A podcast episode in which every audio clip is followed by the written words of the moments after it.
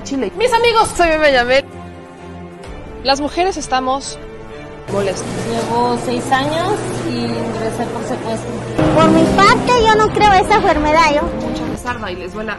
Bueno, ya saben. Nosotros salimos por la necesidad. Gracias a Dios, a lo mejor vamos a volver a comernos dos veces al día. De la crisis que se vive en los hospitales en Tijuana. Aquí las noticias o te enchilan o te dejan picado.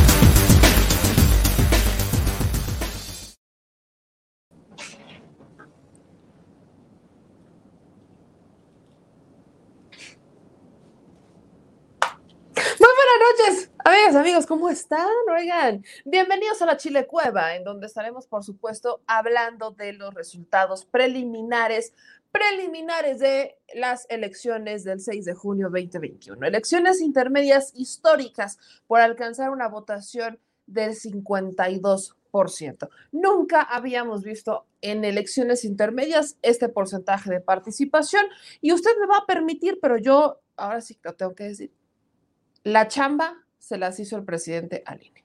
Miren, usted puede debatirme todo lo que quiera entre que si eh, se valía o no se valía los comentarios del presidente en las mañaneras acerca de las elecciones, la democracia, el PRIAR o la mafia del poder. Eso es enteramente debatible e incluso, bueno, creo que el presidente sí llegó a, ahora sí que a pasarse un poquito de lo legal, de lo permitido por el árbitro electoral, justamente con esta dinámica de informar, pero fíjense una cosa que creo que es bien importante rescatar de todo esto.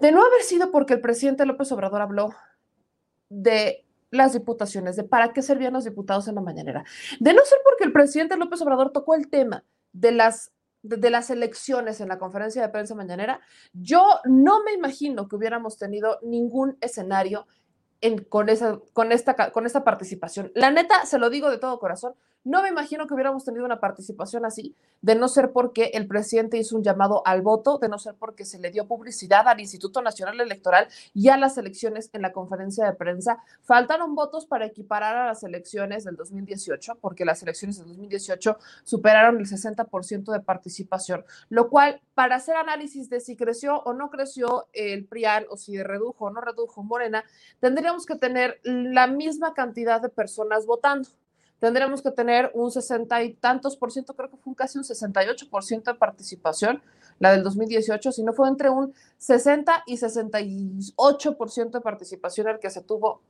en el 2018, porque también eran elecciones eh, presidenciales y ahí participan absolutamente todos. Entonces, con esa participación, con, esta, con, con este llamado que se hizo, no podemos hacer mucho análisis sobre quién salió a votar y quién no. Por ahí yo veía algunos eh, comentarios, creo que Max, Max Kaiser, que decía que Morena perdió 15 millones de votos porque solamente votaron por ellos 15 millones de personas. Miren, una cosa es el voto para diputados y otra cosa es el diputado para presidente el voto para presidente siempre es el que más arrastra, porque la gente sí va, o como que tiene más la costumbre de salir a votar por un presidente. No necesariamente quiere decir que quienes hayan votado por Andrés Manuel López Obrador para presidente habrían votado por los diputados de Morena. No necesariamente quiere decir eso. Hay zonas en las que no se dieron ese tipo de votos, otras en las que sí. Pero sea cual sea la, digamos que el margen de diferencia, ahora sí que sea cual haya sido como haya sido, Hubo cosas buenas y hubo cosas malas para cada partido. Para el PAN PRI, ellos vienen manejando exactamente esa misma votación desde el 2012. No han crecido mucho desde el 2000, desde antes, ¿no? Casi podría decir que desde el 2006 no han crecido tanto ni el PAN ni el PRI, se han mantenido como en los números. En las elecciones del 2018 mantenían más o menos esos números de votos. Entonces, no estamos hablando de un gran crecimiento, no, estamos hablando de que se han estancado. Si quieren manejar crecimiento, bueno, crecieron un punto. No, no, no, hubo un mayor crecimiento del PAN PRI y eso quiere decir que solamente salieron a votar su voto duro. No convencieron a nadie, no, no hubo motivación, no hicieron, la, o sea, no hubo ningún convencimiento. Eso es importante. Para Morena, efectivamente Morena pierde diputados hacemos este análisis breve. Morena en las elecciones, eh, en estas, actualmente en, el Congreso, en la Cámara de Diputados, Morena mantiene un control de prácticamente total, un control prácticamente total del Congreso, porque tiene 300 curules con todo y los aliados, poquito más de 300 curules con todo y los aliados, por lo que no necesita prácticamente negociar con la oposición, perfectamente bien puede sentarse y aprobar reformas constitucionales. Hoy Morena tendría 50 diputaciones menos. Hoy Morena podría perder 50, perdió 50 diputaciones, según lo que han marcado los conteos preliminares del Instituto Nacional Electoral. Entonces, podría perder 50 diputados, pero podría construir una mayoría, tiene una mayoría simple, pero perfectamente puede construir Morena consensos. No, no, no, no está incapacitado. Hay una derrota del PRIAN-RD en el Congreso esto es también positivo para el diálogo, también es positivo para el diálogo, es positivo que se hagan estos ejercicios democráticos. Incluso yo decía, yo la neta ya estoy preparando las palomitas porque no me puedo imaginar un debate entre Margarita Zavala y Gerardo Fernández Noroña en el Congreso. O sea, esta va a ser, a mi parecer, yo creo que esta, esta, estos tres años que vienen van a ser de verdad históricos, van a ser nutritivísimos, vamos a tener grandes bateadores y bateadores emergentes, pero la duda que yo tengo es quién va a ser el presidente de la Junta o la presidenta de la Junta de Coordinación Política en la Cámara de Diputados, porque ahora ocurre algo similar a lo que ocurre en el Senado. El Senado, Morena tiene una mayoría, claro que la tiene, también no son tantos, no son 500, ¿no? Ahí en, en, la Cámara de Diputados son 120, en la Cámara de Senadores son 120. Entonces, son menos. Y Ricardo Monreal, con todo y eso, ha sabido construir aprobaciones, aprobaciones importantes desde el Senado de la República. Con todo y la oposición y con todo y el debate y el diálogo, lo ha sabido construir, porque Ricardo Monreal tiene, vaya, tiene el colmillo para este tipo de cuestiones legislativas. Mientras que en la Cámara de Diputados son mucho más y eso ahora, en esta legislatura que entra, obliga al presidente de la Junta de Coordinación Política a tener ese colmillo para poder hacer esta, este consenso con aquellos que estén en la Cámara de Diputados. Va a ser algo nutritivo, va a ser algo interesante lo que está pasando, pero Morena incluso va más allá. Lo que gana Morena es prácticamente pintar la República Mexicana de guinda. Y eso, esa es una gran advertencia. Ese es, ese es el, poder de un partido. En estados como Baja California, no se pronuncia, no, nadie, no, la neta es que nadie, nadie pensaba que podría haber ganado Morena en Baja California Sur. Y entonces, resulta y resalta que sí, resulta y resalta que Morena también aventaja y por mucho en Baja California Sur. Morena está retomando control hacia los municipios y eso tiene un análisis mucho más, mucho más profundo del que estaremos haciendo justo en este espacio. Entonces, vamos a entrar con los análisis y yo les pido que todos los pulgares estén arriba, todos los comentarios aquí abajo, justo como se los estábamos pidiendo en el Chile Chat. Entonces, Gracias por comentar, suscribirse, activar la campanita, ya, ya saben toda la fórmula. Este es canal para todos ustedes, así que manitos arriba, comentarios acá abajo y a compartirle. Comenzamos con los primeros análisis. Y antes de ir al PREP, el Partido Verde. Miren, Partido Verde que va en alianza con Morena, alianza con PT, Noroña dice, bueno, son los aliados y Noroña suma a las eh, victorias de la 4T al ganador virtual ganador de la gobernatura en San Luis Potosí, el pollo gallardo, que mucho hemos dicho, no es que no nos guste, es que cuando uno pregunta por el pollo gallardo, lo primero que te dicen, no, no, no, él no está vinculado con el crimen organizado, no, él es el crimen organizado en San Luis Potosí. Entonces, creo que es extremadamente cuestionable lo que está pasando particularmente en, en San Luis Potosí, pero bueno. Él es del verde y el verde siempre ha optado por una estrategia utilizando influencer. Esta no es la primera vez que lo hace, lo hizo en el 2015, eh, ahí era prácticamente la planilla del programa Hoy, todos los de todos los de hoy estaban ahí en la planilla. ¿Por qué? Bueno, porque el esposo de Galilea Montijo es también eh, político del Verde, empresario de Guerrero, este, vaya, eh, fue candidato del Verde, fue, intentó ser, fue político, es político, empresario, bueno, ya saben, de ese sector de juniors del Partido Verde que traen lana, traen varo, traen conexiones y que no hacen así como que digas, hay grandes ideas, grandes ideas, grandes ideas. No tienen, créanme, lo sé de primera mano. Entonces, cuando justamente vemos que el Partido Verde aplica una de esas estrategias y lo hace en la veda electoral, yo no sé si fue porque se pasaron de ingenuos o porque quisieron ponerle el pie a algo mucho más grande. No es, miren, una de las estrategias que ha aplicado el verde históricamente y la aplicaba con el PRI es que el verde le hacía la tarea sucia al PRI. Siempre pasaba. Y como el verde es un partido más chiquito, las multas que le llegan al partido verde van en proporción con lo que gana, van en proporción con los militantes que tiene, van en proporción con sus votos. No es lo mismo una multa en esos entonces al PRI, ¿no? No era lo mismo una multa al PRI que multimillonaria, a una multa al verde. Entonces, ¿qué hacía el verde? La tarea sucia, le hacía todo el trabajo sucio al PRI y el verde feliz de la vida, sí tenía que pagar multitas, pero supongan que era una multa de un millón contra una multa que pudo haber sido de 10, 15, 20 o 30 millones para el PRI si él hubiera aplicado la estrategia. Entonces, el verde está, está bastante acostumbrado a hacer la tarea sucia a los partidos. Y yo aquí veo, no, no me imagino un escenario en el que aplicar esa estrategia con Morena, que Morena les haya dicho, pues vas, ahora sí que vas y dile a los influencers que voten por el verde, bla, bla, bla, sino que muy probablemente esta pudo incluso haber sido una estrategia del verde para subir los números y hacerse justamente de los influencers y de sus fans. Digo, no optaron por ponerlos de candidatos, pero sí por pedirles que los apoyaran. Pero este apoyo evidentemente no fue gratuito. Fue un apoyo no gratuito, fue un apoyo en donde hubo lana de por medio. Y para ir con el hilo, quien calienta los motores de cuánto dinero pudo haberse ofrecido por parte del Partido Verde fue Facundo.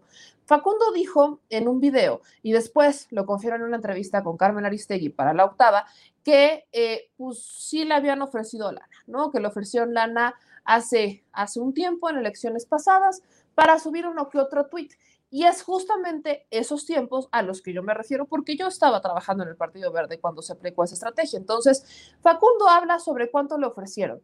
Pero después de Facundo sale una de las influencers, las de Acapulco Short, Fernanda Moreno, que casualmente también es la influencer modelo que se habría querido zumbar el senador de Moreno, el senador del PAN, Ismael García Cabeza de Vaca. ¿Se acuerdan del escándalo de Ismael García Cabeza de Vaca cuando entró, recién estaba ahora que estrenadito en el, en el Senado y lo cacharon mandando algunos mensajes diciendo que se la quería zumbar y no sé qué? Bueno, pues es ella.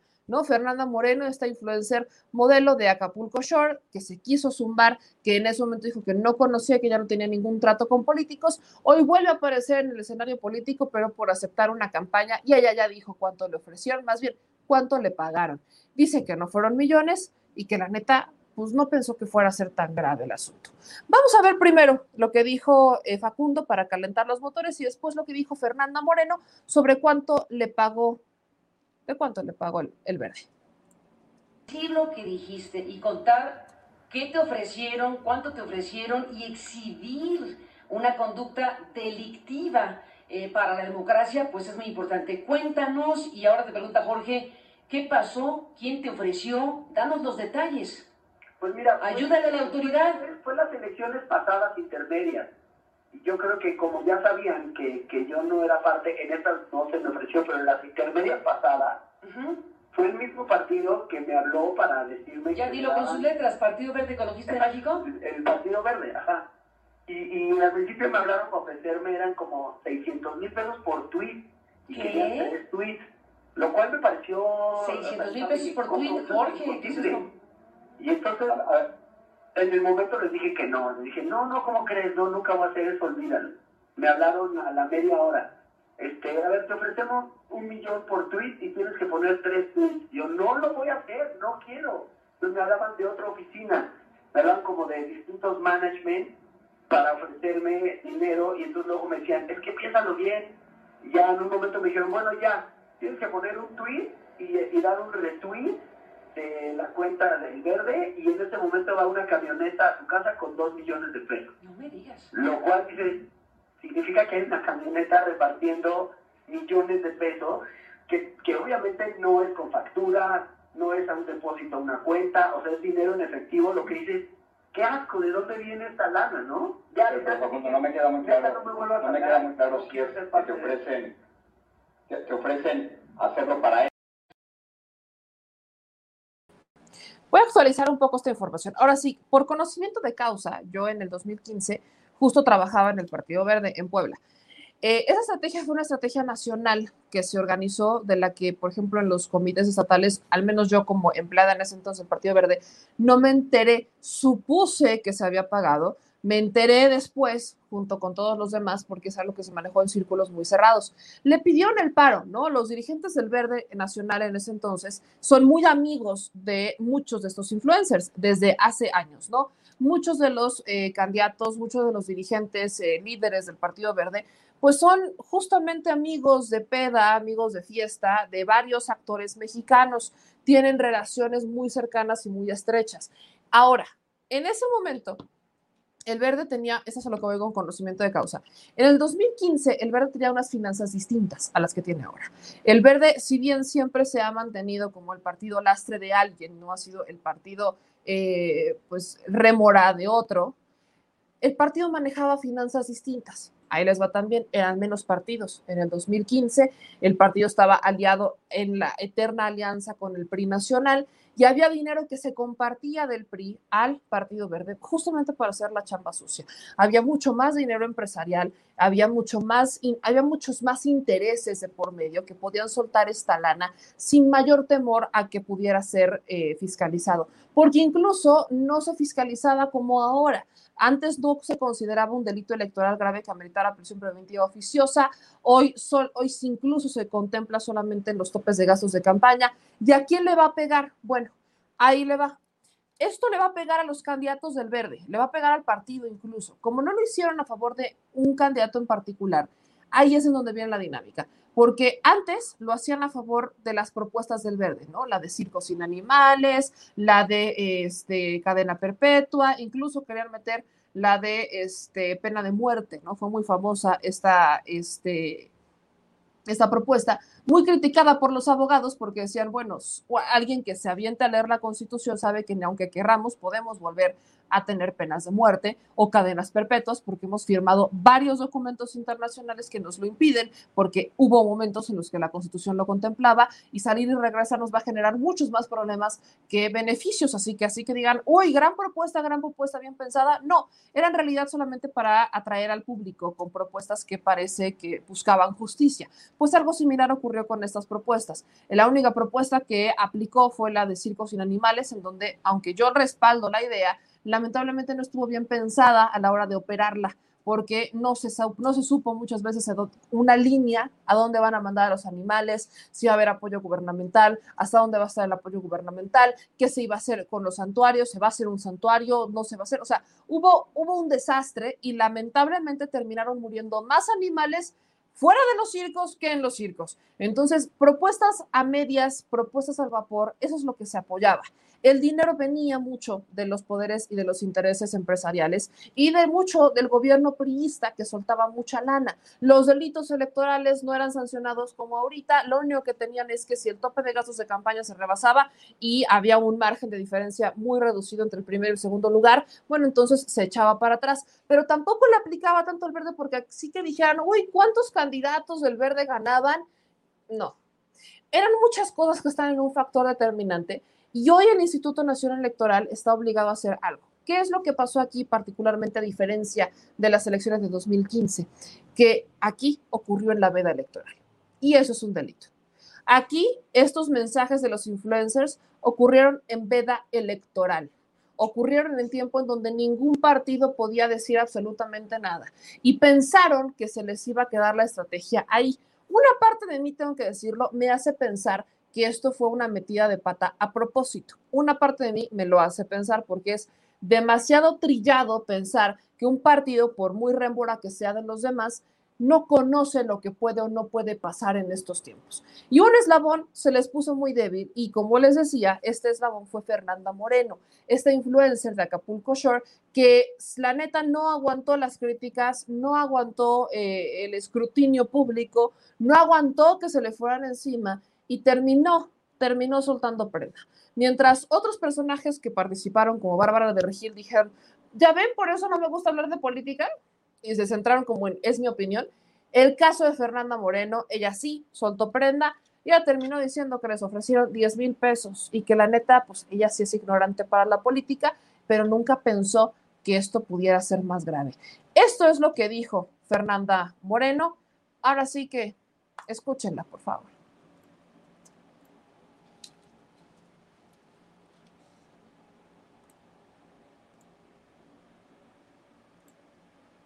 A ver, parece que aquí no teníamos audio. Espérenme tantín.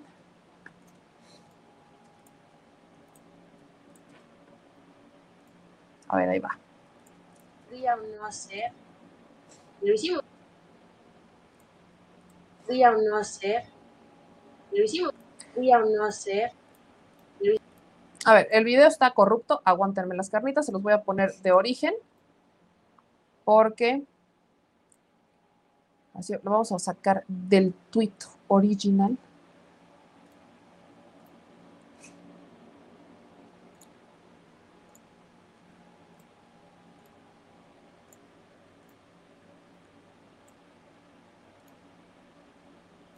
Y lo hicimos. Debo admitir que lo hicimos. El voto es libre y secreto y estoy, me siento mal conmigo misma. De hecho, ni siquiera fue una campaña millonaria como están diciendo por ahí. Realidad, en realidad fueron nada más 10 mil pesos, o al menos fue lo que se me pagó a mí. Por lo mismo no lo vi como algo que pudiera generar un problema, porque me han pagado campañas muchísimo más, eh, con más dinero y pues, sin problemas, pero yo sé que los influencers de la política no tienen nada que ver yo en lo personal soy ignorante del tema de la política en mi país. Eh, y es, es, duro decirlo. Eh, de verdad estoy tratando de hablar con, con, ustedes, de sincerarme, de pedirles una disculpa.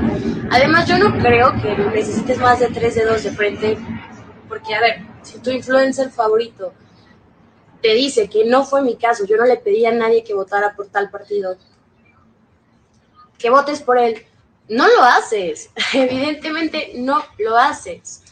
Eh, de verdad una disculpa, es, lo único que puedo decirles. No puedo hacer más por el tema. Eh, pues me siento mal, la verdad. Eh, pues ya, no tengo nada más que decirles yo sé que ese dinero es de, impuestos, yo pago mis impuestos, cada campaña que tengo, créanme que se me descuenta. Eh, el ser influencer también es un trabajo, también tengo que pagar una renta. Eh, sí, la, la, peda no se paga sola, mis viajes no me los paga nadie. Eh, de verdad, una disculpa, estoy, estoy, pues nada, estoy decepcionada de mí, yo no sabía que que era, de verdad, soy ignorante del tema. Eh, a mí solo me pasaron una campaña que decidí publicar y aún así lo tomé con cuidado porque estoy segura que yo jamás, jamás le pedí a nadie que votara por un partido. Yo solamente les invité a ver un video que un influencer subió. La verdad, yo ni siquiera lo vi. Chale. O sea, ella lo, trabaja, ella lo toma como un trabajo adicional, así como un plus para mis chicles. Y dice, o sea, ser influencer no es fácil, las pedas no se pagan solas. No, pues sí. Los viajes no se pues no, obvio, los viajes no se pagan solos, las pedas no se pagan, es obvio, eso cuesta. Y mira, lo, quiero rescatar que dice, soy ignorante para la política. Lo rescato, al menos lo reconoce, digo, ah, de los males, al menos reconoce que es ignorante para la política y que pues no es lo suyo, cosa que no importa qué te dediques. Uno no debería ser ignorante para la política de su país, porque justamente por eso decimos, por eso está como está. ¿Cómo dicen en derecho? El que no sepas de la ley no te exime de no El que no sepas de la ley no te exime de cometer algún delito o de estar, o sea, son nuestros derechos y obligaciones. Así que ignorante es y me queda claro. Pero. Puedes decir, no sabía de qué iba a hablar, no vi el video. Ajá, o sea, yo no, aparte dice, yo nada más vi el video y lo compartí. o sea, y lo replicó. o sea, él, seguramente vio la portada y dijo, ah, es esto, dale pero ella no lo vio, no lo, no lo pensó que era lo que estaba ella. Entonces solamente leyó lo que le dijeron que tenía que leer, hizo una campaña publicitaria como si no hubiera mayor pues, problema. En plena veda electoral, usted me va a disculpar, pero es que eso ya no es ser ignorante, es ser... Sí, usted disculpará, a veces se me salen las malas palabras. Es, es ser, es, es la neta pasarse mucho de lance. Esto no es una crítica porque seas influencer, es una crítica porque violaste la ley, mija. O sea, es crítica porque violaste la ley, punto. Porque te prestaste, sí, para pedir, para recomendar sutilmente a un partido político en tiempos en donde no puedes hacerlo. ¿Por 10 mil pesos? ¿Para cuánto le va a alcanzar de peda 10 mil pesos? Suponte que lo hicieron a través de una agencia, entonces, ¿qué? ¿Le, le tocarán 8 mil pesos? Por lo que tengo entendido, todos esos influencers forman parte de la misma agencia. Entonces, lo que hizo el verde, lo que hizo el verde fue haber contratado a la agencia. Eso se tendrá que contabilizar en el verde. Contratado a la agencia y la agencia, pues le dijo a los influencers que están en esa agencia, van, ¿no? Necesitamos que hagan esto, esto y esto y esto y esto y esto. O en un asunto al revés, la agencia traía intereses pactados con el Partido Verde y por eso fue tan poquito. Sí, porque de ahí ya lleva la comisión la agencia y los pagos de impuestos seguramente le quedaron 10 mil libres. Así es. Fue mal, más. Eso es lo que dice que a ella le tocó ya en su, en su bolsa. Así como de, a ella le, le, tocó en su, en su bolsita, pues. Ahora, hubo una respuesta al Partido Verde a todo esto, ¿no? Porque aquí el, Partido Verde es el, es el responsable de que estemos hablando de esto. El Partido Verde, miren, se las voy a compartir, respondió esto me encanta cuando dan estas respuestas porque es la manera más fácil en la que se lavan las manos. Y después de esto, no van a decir, o sea, el video de Fernanda es emblemático, por eso les pido que lo compartan, porque el verde quiso deslindarse de esta situación. Dicen aquí en sus comentarios, en, en el comunicado del Partido Verde, Cumplimiento de medidas cautelares. El Partido Verde Ecologista de México agradece las muestras de apoyo de sus simpatizantes. Sin embargo, en cumplimiento de las medidas cautelares dictadas el día de hoy por la Comisión de Quejas y Denuncias del INE, mediante el acuerdo, y ahí viene el número del acuerdo, que es cuando el INE les pide retirar a los influencers los videos, este, se hace una atenta invitación a nuestros simpatizantes y en especial a nuestros seguidores en redes sociales, incluidos aquellos de Instagram, a evitar cualquier mensaje de apoyo al partido durante la jornada electoral que se lleva a cabo el día de hoy, 6 de junio 2021. Sí. Si Fernanda no hubiera subido el video donde acepta que le pagan 10 mil pesos a través de la agencia, el verde se hubiera salido con la suya. Pero como lo subió, hay evidencia de que hubo un pago y entonces el INE está obligado a emitir, pues ahora sí que a proceder para tal efecto que corresponda. Está obligado el Instituto Nacional Electoral a proceder. Esto de alguna manera, y esperarían que no, pero puede este, convertirse quizás en una sanción importante para Morena, que quizás podría pegarle a Morena porque van en alianza en tiempos en donde justamente la alianza eh, pues sí, Morena le tiene ahora que agradecer mucho al verde más que al PT, porque el verde subió, subió unos cuantos puntos en esta jornada. Entonces, no quisiera pensar que le va a impactar a, Morena o a la 4T en, la Cámara de Diputados y que quizás esto solamente va a impactar a las finanzas del Partido Verde al tener que pagar un soberano multón por lo que está pasando o incluso habría que ver cuáles son las sanciones por violar la veda electoral que es algo que evidentemente pasó en ese tiempo. Y uno podría decir, ¿esto fue a propósito o esto fue una metida de pata abismal por parte del Partido Verde? ¿Usted, usted qué opina? Cuéntemelo todo. Voy a leer algunos de sus comentarios porque vamos a tener varios análisis y vamos a analizar los preps con algunos de nuestros invitados el día de hoy. Perdón. Manda usted. El INE dice que podría perder el registro por la, la veda.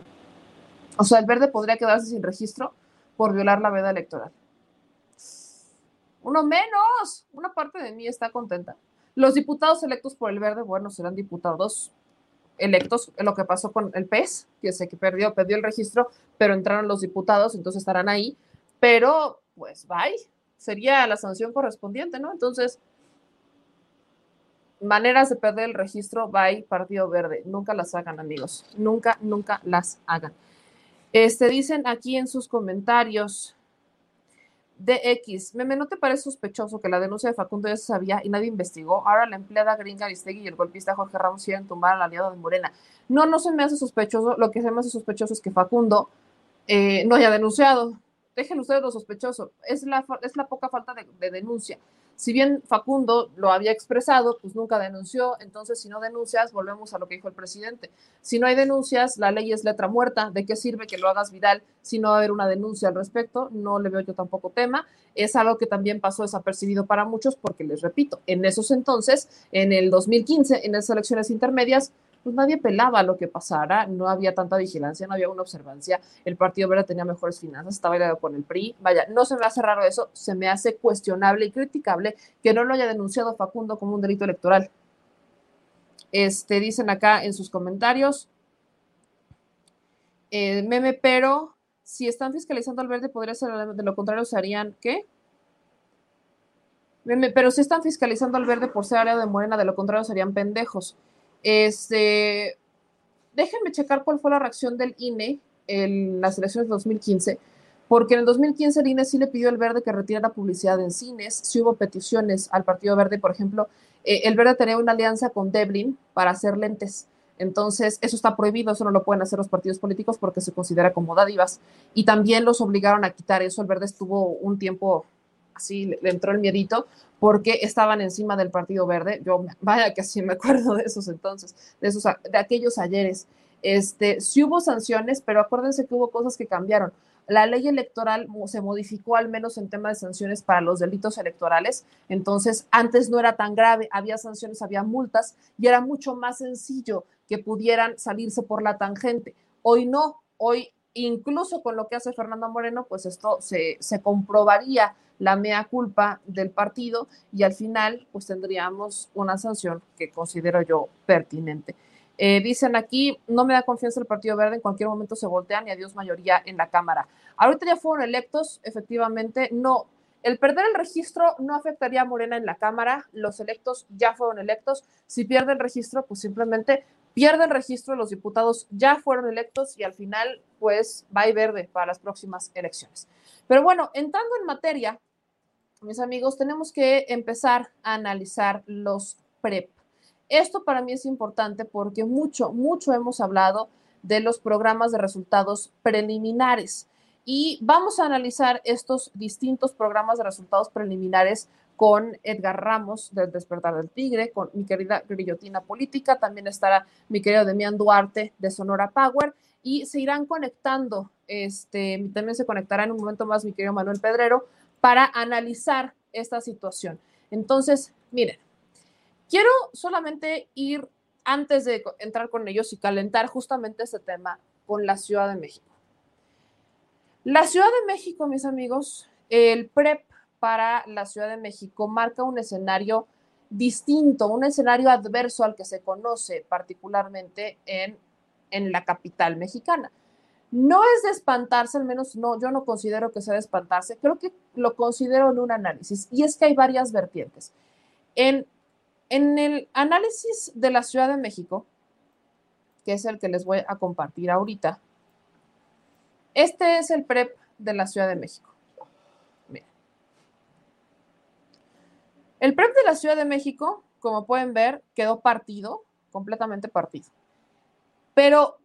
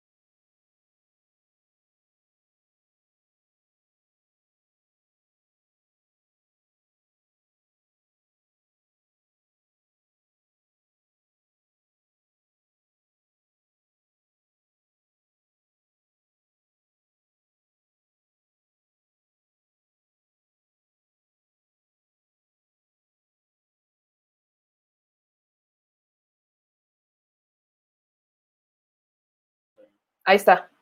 Ok, ya, nada más, ahí está, ok. Es una decisión que incluso puso sobre la mesa el que la jefa de gobierno estuviera, por ejemplo, pensándose en que si uno lo viera a mínima escala o se lo imaginara a, ver la alcaldía Tláhuac, ¿no? En donde lamentablemente hubo una eh, eh, tragedia, de, la, línea 12, en donde estuvo esa tragedia de la línea 12. A ver, perdón. ¿Ya? Ok. Vuelvo, no, no, sé a partir de cuándo, porque me acabo de enterar que no tenía audio y dice la gente que no tuve audio, entonces no se escuchó ningún, nada de lo que dije, ningún, nada de mi choro mareador. Entonces voy a volver a empezar con el análisis desde el principio. dice que no es lo mismo este, la proporción territorial. O sea, sí, todo mi choro mareador. Ok, vuelvo con todo mi choro mareador porque me acabo de enterar que no tenía audio. A ver, la Ciudad de México, mis amigos, lo que les estaba diciendo mientras no tenía audio, es que es una, era una, era la bastión de Morena, ¿no? Era, era el, era el territorio de Andrés Manuel López Obrador. Aunque había sus claros oscuros, gran parte del territorio era dominado por aliados del presidente López Obrador. Eventualmente, grandes alcaldías que ya habían sido gobernadas por Morena fueron derrotadas por el PRI-PAN-PRD. No es lo mismo aunque bien vemos que el PAN, el PAN tiene ocho alcaldías y Morena tiene, Morena PT tiene siete, no es lo mismo en cuestión territorial. No es lo mismo, por ejemplo, la cantidad de gente que vive en la Gustavo Amadero, en la Iztapalapa, en Tláhuac, Xochimilco o en Milpalta, a la gente que vive, a la proporción, a, la cantidad de personas que viven en la Magdalena Contreras, Álvaro Obregón o en la Cuauhtémoc. Si bien son delegaciones, por ejemplo, la Cuauhtémoc, emblemáticas porque es la capital, es el centro, no es el centro, centro, centro, es el corazón. La Benito Juárez es una bastión, bastión que estuvo a punto de perderla, entonces eso también es histórico, pero bueno. El, el tema aquí es que no es la misma proporción territorial, no es la misma cantidad de personas que gobierna uno que gobierna el otro. Y nos han querido vender mucho la idea de que, pues aquí hubo factores que influyeron mucho, como el de la tragedia de la línea 12 y yo, de, hecho, yo se lo decía ayer. Dije, se me hace que el factor de la línea 12 y cómo lo manejaron los medios de comunicación y cómo lo capitalizaron los de PAN PRI PRD pudo ser un factor determinante para decidir eh, esta elección. Pero haciendo un análisis mayor y viendo, ahora sí que me siento y veo el mapa, ¿por qué tendríamos que pensar que la línea 12 fue un factor determinante cuando la alcaldía, que fue la perjudicada por la tragedia de la línea 12 volvió a votar por Morena PT. ¿No les brinca? Muchos me dirán, nada tiene que ver, no, no, nada tiene que ver porque eso es un tema de alcaldía, del metro no lo hace la alcaldía, es la, es la, eh, la jefa de gobierno, ¿no? En ese entonces, pues el, este, el jefe delegacional. Y yo les diría, bueno, pero el jefe de la Ciudad de México en su momento, diría, bueno, va. Pero resulta y resalta que esa línea fue obra de uno de los morenistas que más han dicho que podría ser el que suceda al presidente López Obrador, Marcelo Ebrard. las preguntas, los cuestionamientos hacia la jefa de gobierno por no correr a Florencia Serranía se le están dando a Claudia Sheinbaum. Decir a Claudia Sheinbaum, ¿por qué no corriste a Florencia Serranía? No, hubo mucho ese tema mediático. Al final, mis amigos, el que la gente de Tláhuac volviera a votar por Morena PT hace entender que la capitalización que quisieron hacer de la tragedia de la línea 12 no funcionó en la alcaldía perjudicada. Probablemente pudo generar eco en otras alcaldías, pero no en la que fue perjudicada por la tragedia. Entonces, ¿dónde está y qué está pasando en la Ciudad de México? Mientras hay quienes dicen que ya le debemos de poner un muro y que ya están haciendo memes de cómo se brincan de Iztapalapa a la Benito Juárez, porque están haciendo memes de eh, remontándose al, al muro de Berlín, imagínese usted, le han querido vender que el lado de Iztapalapa, el lado que gobierna Morena, es el lado de las personas que reciben programas sociales, mientras que el lado de PAN PRI PRD es el lado de los que pagan impuestos. Yo conozco a muchos del lado PAN PRI PRD que no pagan ni madres de impuestos, ¿eh? que de hecho se han amparado para no pagarlos, por, perdónenme, pero creo que ese es justamente uno de los problemas que hemos tenido, que muchos empresarios que trabajan en el lado que ahora gobernará el PAN PRI PRD se ampararon para no pagar impuestos, así como que digan, uy, qué pagadores son, qué cumplidores, qué comprometidos. No. Mientras que el lado de Iztapalapa, Tlagos, Xochimilco, Milpalpa, todos ellos, es, la, es mucho, lo identificaríamos como la base trabajadora.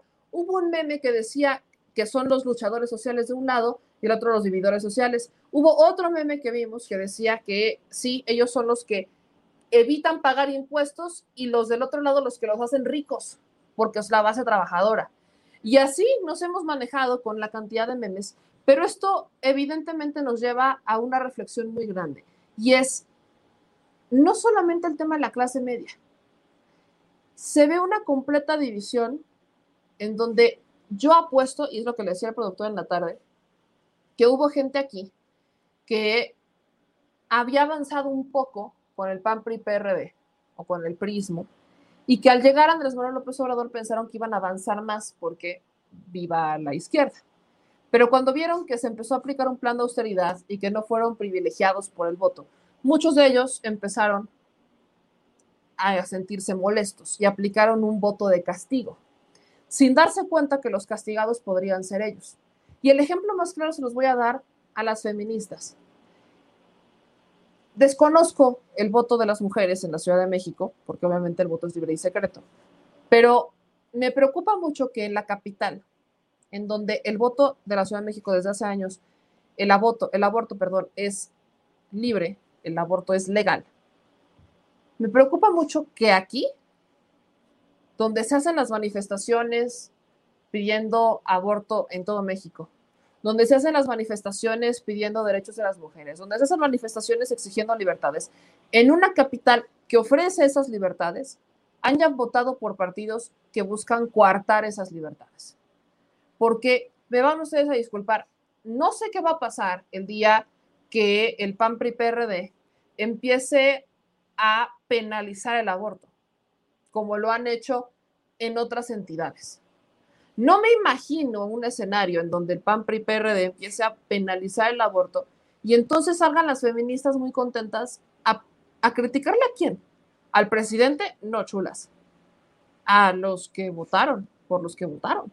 Por aquellos que hicieron campaña con fetos de jabón. Literal, fetos de jabón.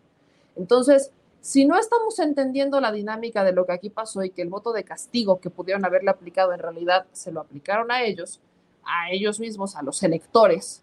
Eh, si la gente de la Benito Juárez está muy contenta con tener pocos servicios y está feliz con la cantidad de inmuebles que están haciéndose aquí y que de a tiro por viaje estás escuchando taladreos y de a tiro por viaje estás viendo que derrumban una obra y te abren otra, que de a tiro por viaje estás viendo que te escasean los servicios porque hay que distribuirlos en todos los edificios, si eso les hace feliz, pues esa es la calidad de vida que tienen y que quieren.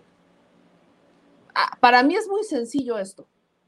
Lo hemos normalizado mucho y a mi parecer, en este afán de sentirse indignados con los privilegios que podrían haber perdido, terminaron por golpear derechos que se habían tardado en conseguir desde hace muchos años.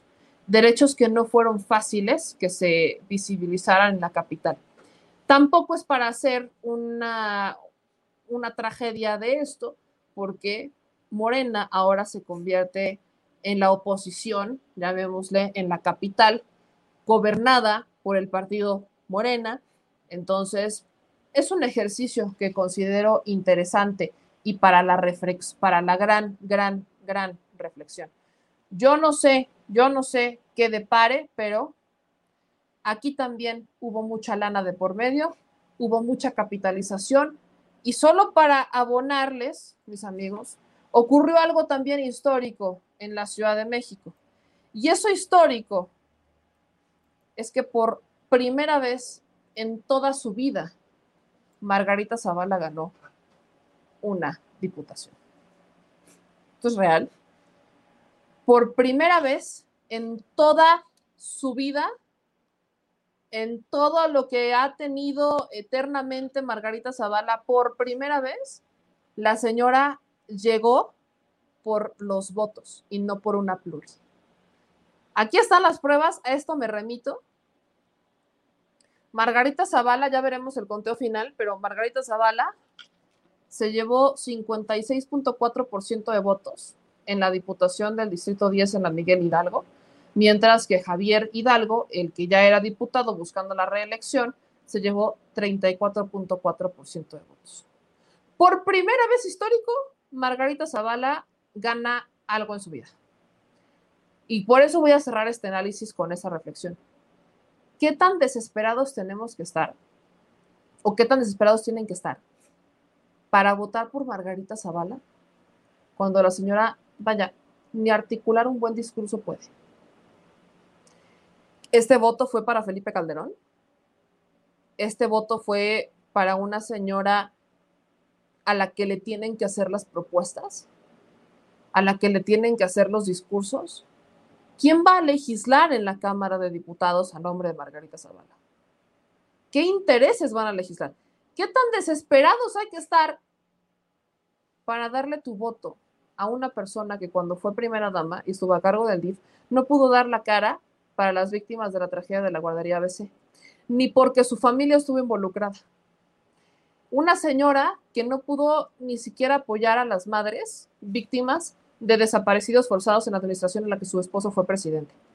¿Qué tan desesperados hay que estar para votar por una persona que de cinismo y desfachatez tiene todo? A ver si no viene la resaca, a ver si no viene una resaca, resaca postelectoral en el caso de Margarita Zavala, a ver si en el caso de la eh, de, Margarita Zavala de la capital, pues no viene un, insisto, una grave, grave, muy grave resaca al respecto. Yo lo, dejo ahí como que se los paso, se los paso, se los paso al gusto. Este, dicen aquí en sus comentarios, me encabrona que haya ganado Margarita Zavala, pero me muero por ver a Noroña ponerle el celular en la cámara. Estoy de acuerdo. Dice, llegó por votos que compró en la Miguel Hidalgo. No ganó, lo compró pues qué tan desesperados hay que estar para estar en la capital y dejar que te compren el voto, perdón, vender tu voto. ¿Qué tan desesperados tienes que estar en la capital como para que te compren el voto y lo permitas? ¿De verdad? Ok. Eh, dicen aquí en sus comentarios, ese voto fue por el olvido a pesar de lo que se recuerda cada año. Muchos se van a arrepentir de los votos pedorros que emitieron, no solo con la tarada de Margarita, sino con muchos más. Y dice Axel, no dejan leer. Ok. Pues mis amigos, vamos a entrar con los análisis de la elección, vamos a empezar a ver algunos preps y para eso les agradezco mucho a la espera, por la espera, a todos los que estuvieron con nosotros. Le agradezco particularmente a mi querida María Luisa de la Grillotina Política, a Edgar Ramos del Despertar del Tigre, y ya en un momento más aparecerá a cuadro mi querida Demián Duarte de Sonora Power y mi querido Manuel Pedrero, pero pues vámonos derechito y sin escalas. ¿Cómo están, mi querida María Luisa, mi querido Edgar? ¿Cómo están? Buenas, muy buenas noches. Ay, estás muteada, mi querida María Te muteaste. Ahora sí.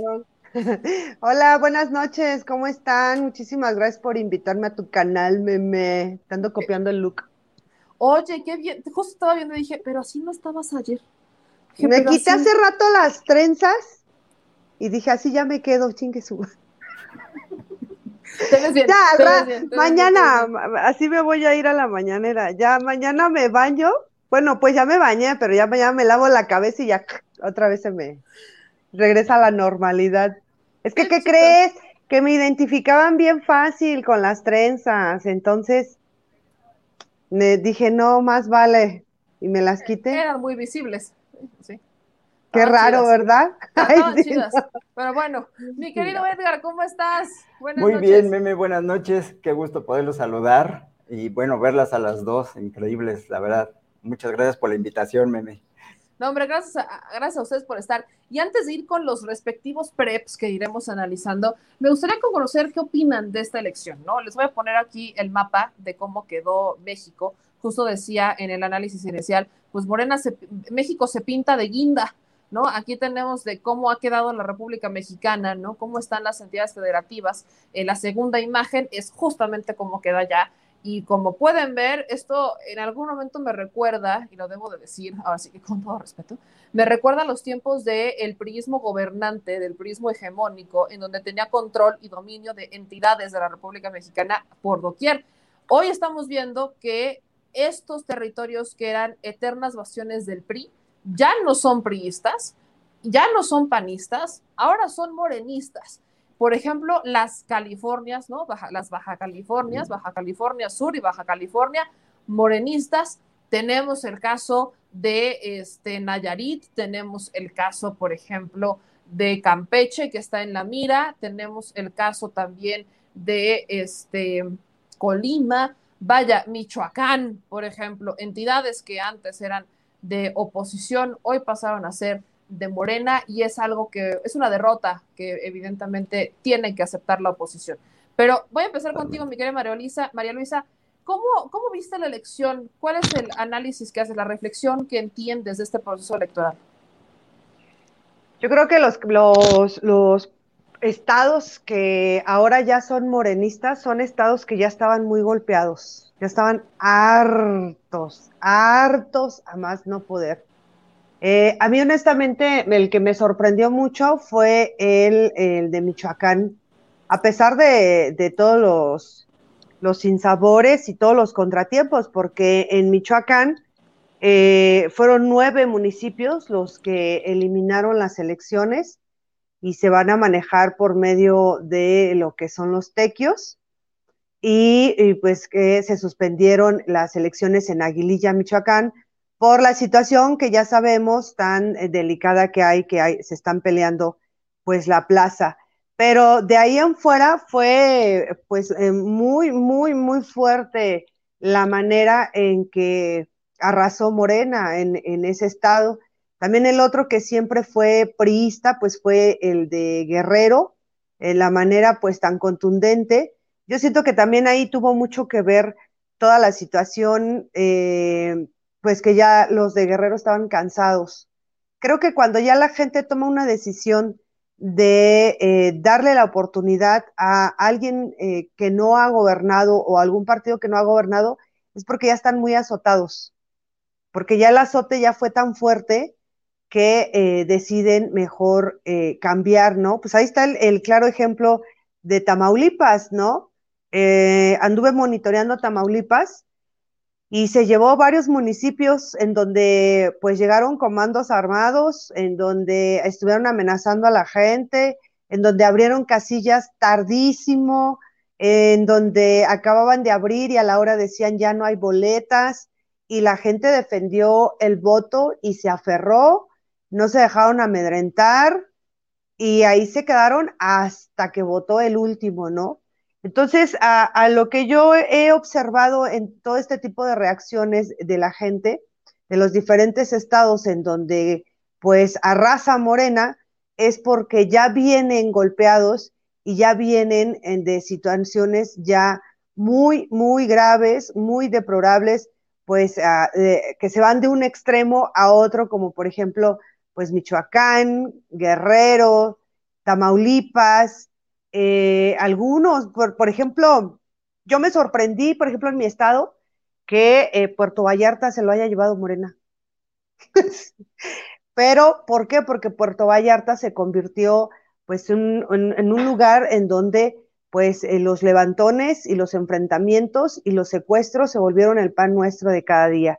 O el caso de Tepic Nayarit, con la dictadura que está, pues con el PAN, ¿no? Que casualmente, pues en lo que estaba la venia electoral, pues eh, agarran al exgobernador junto con su hija, en donde fue un gobernador, eh, pues ahí donde desaparecían a la gente y donde pues él no trabajaba con el crimen organizado, o sea, él pertenecía al crimen organizado, al igual que pues el exfiscal que ahora está en prisión, pero el actual todavía gobernador que es panista, que es Antonio Echeverría, y su fiscal, que es el señor Petronilo Díaz, pues al final del día, pues en, en Tepic Nayarit no te matan, no te desaparecen, pero sí te generan delitos y eh, te meten a prisión. Y la otra, pues junto con su padre, el exgobernador también, dice este, el padre de Antonio Echeverría, pues resulta que pues se, han estado dedicando a expropiar terrenos para pues la constructora y la empresa pues de su padre, que también pues está ligada a, eh, a, la familia de Vicente Fox. Entonces, a lo que voy con todo esto es de que estos estados por años eran eh, con bastiones en las que eran imposibles pensar que cambiaran de manera de pensar.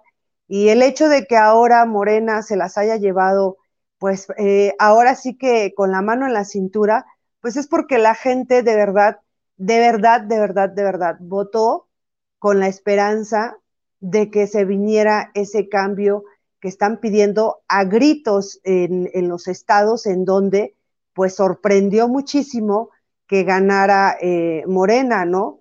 Y yo creo que en los estados o en los poquitos estados donde no ganó Morena, porque al parecer creo que fueron nada más dos, pues todavía les hace falta que los azoten otro poquito más. ¿Para qué? Para que entonces ahora sí digan, creo que ahora sí, este, pues vamos a darle la oportunidad a quien no ha gobernado. Es un gran, gran análisis que haces. Justamente a mí también ayer me brincaba y decía, bueno, qué, qué raro, Puerto Vallarta, Morena.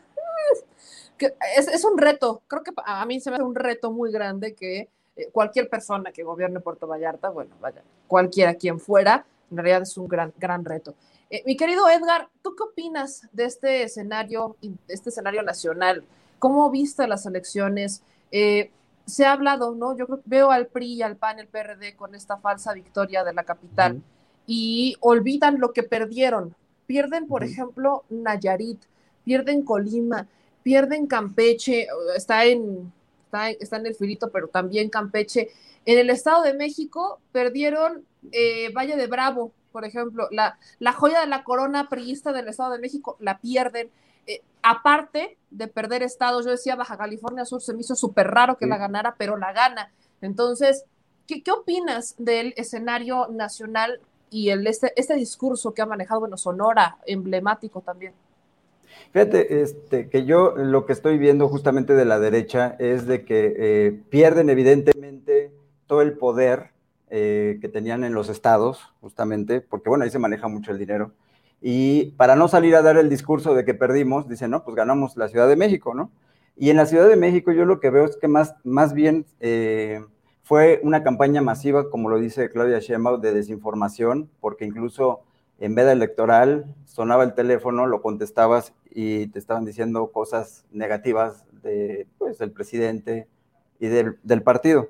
Entonces lo que yo me pude dar cuenta es que la gente votó mal informada, votó por un pánico, un miedo, pero eso nada más se delimitó eh, pues a la Ciudad de México, no así a los estados, ¿no? En donde, bueno, finalmente han visto que eh, pues el presidente ha cumplido, porque esto es un apoyo, más que, más que al partido Morena, lo que yo siento es que es un apoyo al presidente de la República, el cual le, están, le estamos dando justamente eh, pues el voto de confianza, y bueno, no solamente el voto de confianza, hemos visto que sí ha cambiado muchísimas cosas, incluso de los 100 eh, pues temas que eh, puso en pre-campaña, en la campaña, eh, pues 90 y creo 4, 95 ya están cumplidos y todavía agregó otros más. Entonces la gente que está bien informada, que justamente parece mentira, pero eso en los estados, el presidente lo dijo, ¿no? los que son más influenciables son los de carrera para arriba, ¿no? Sí, los de carrera este, técnica y todo eso para arriba.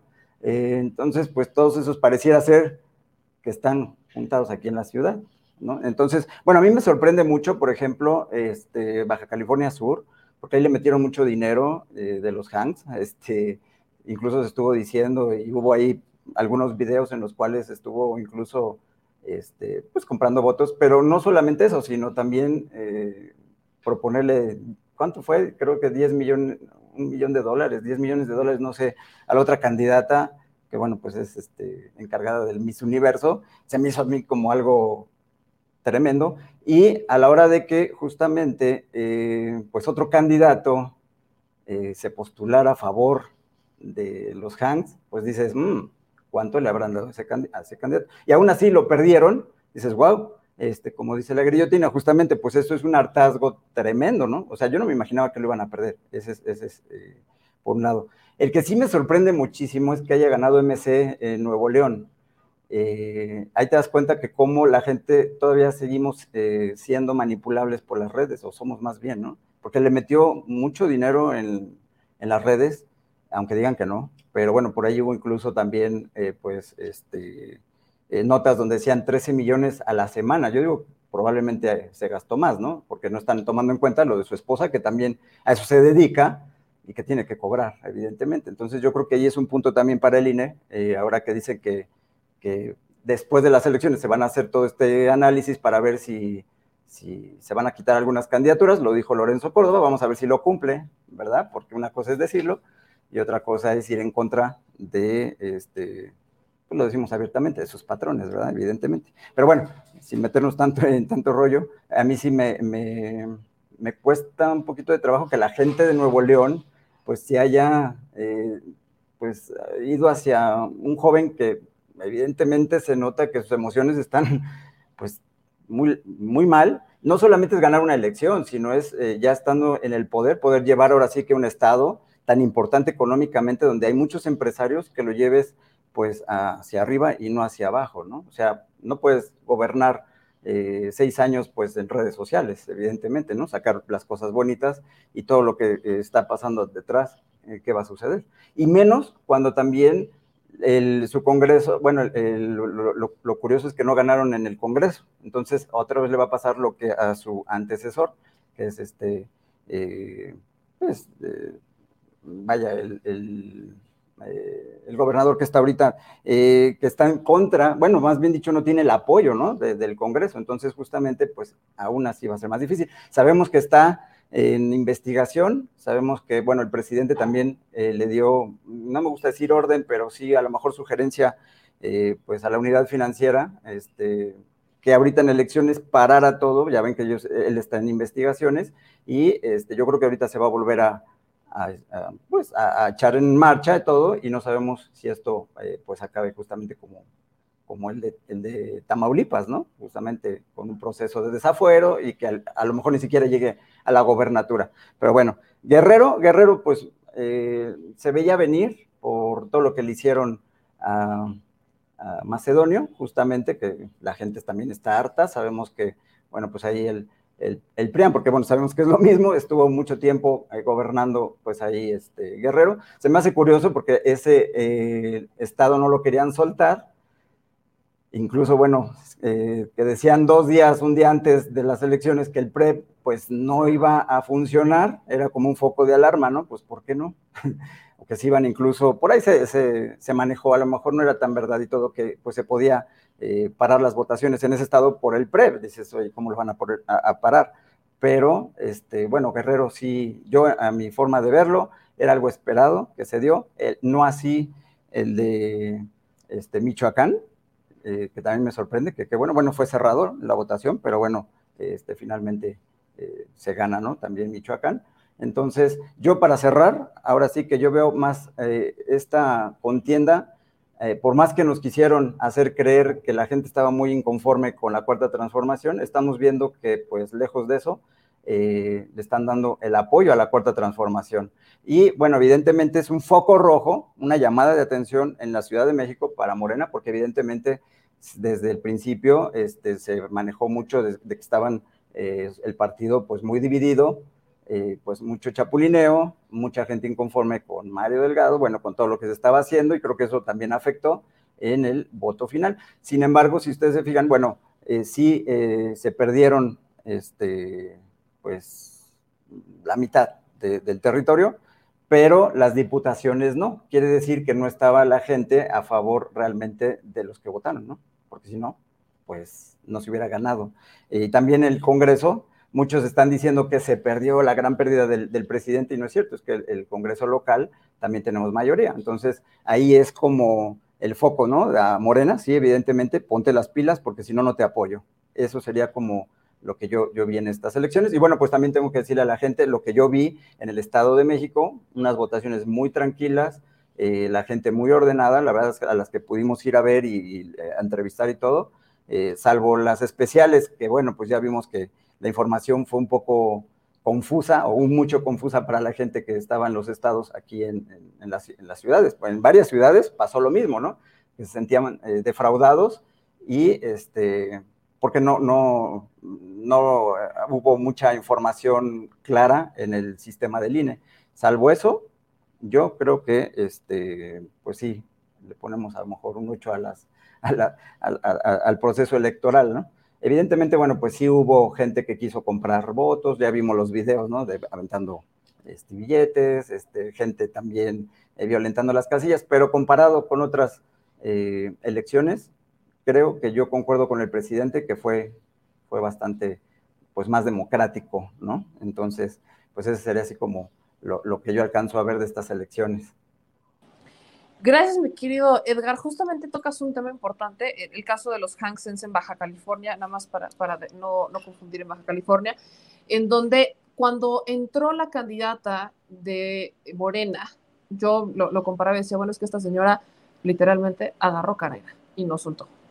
Iba arriba, arriba, arriba, arriba, Baja California, gobernado por, lo, por Morena, por eh, Jaime Bonilla en esta mini gobernatura, y el que le brincó realmente todo se Baja California Sur, porque la cantidad de dinero que se despliega en Baja California Sur es abismal, es similar a la que se estaría movilizando, por ejemplo, en Mérida o que se movilizan algunas entidades. Y al respecto, por ejemplo, ya abonando, ya cada quien habla de lo que estuvo observando, Puebla, yo se las pongo sobre la mesa, no, no es por llamarme Madame Sassou, ¿verdad?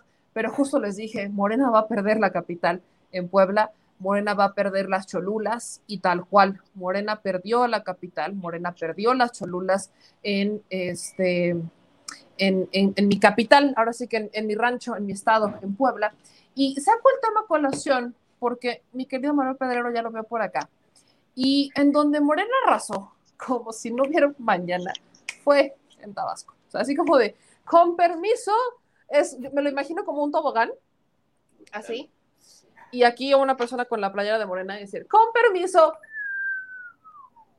Morena por todos lados en Tabasco, y le dio una soberana arrastrada, y tengo que decir que me da mucho gusto.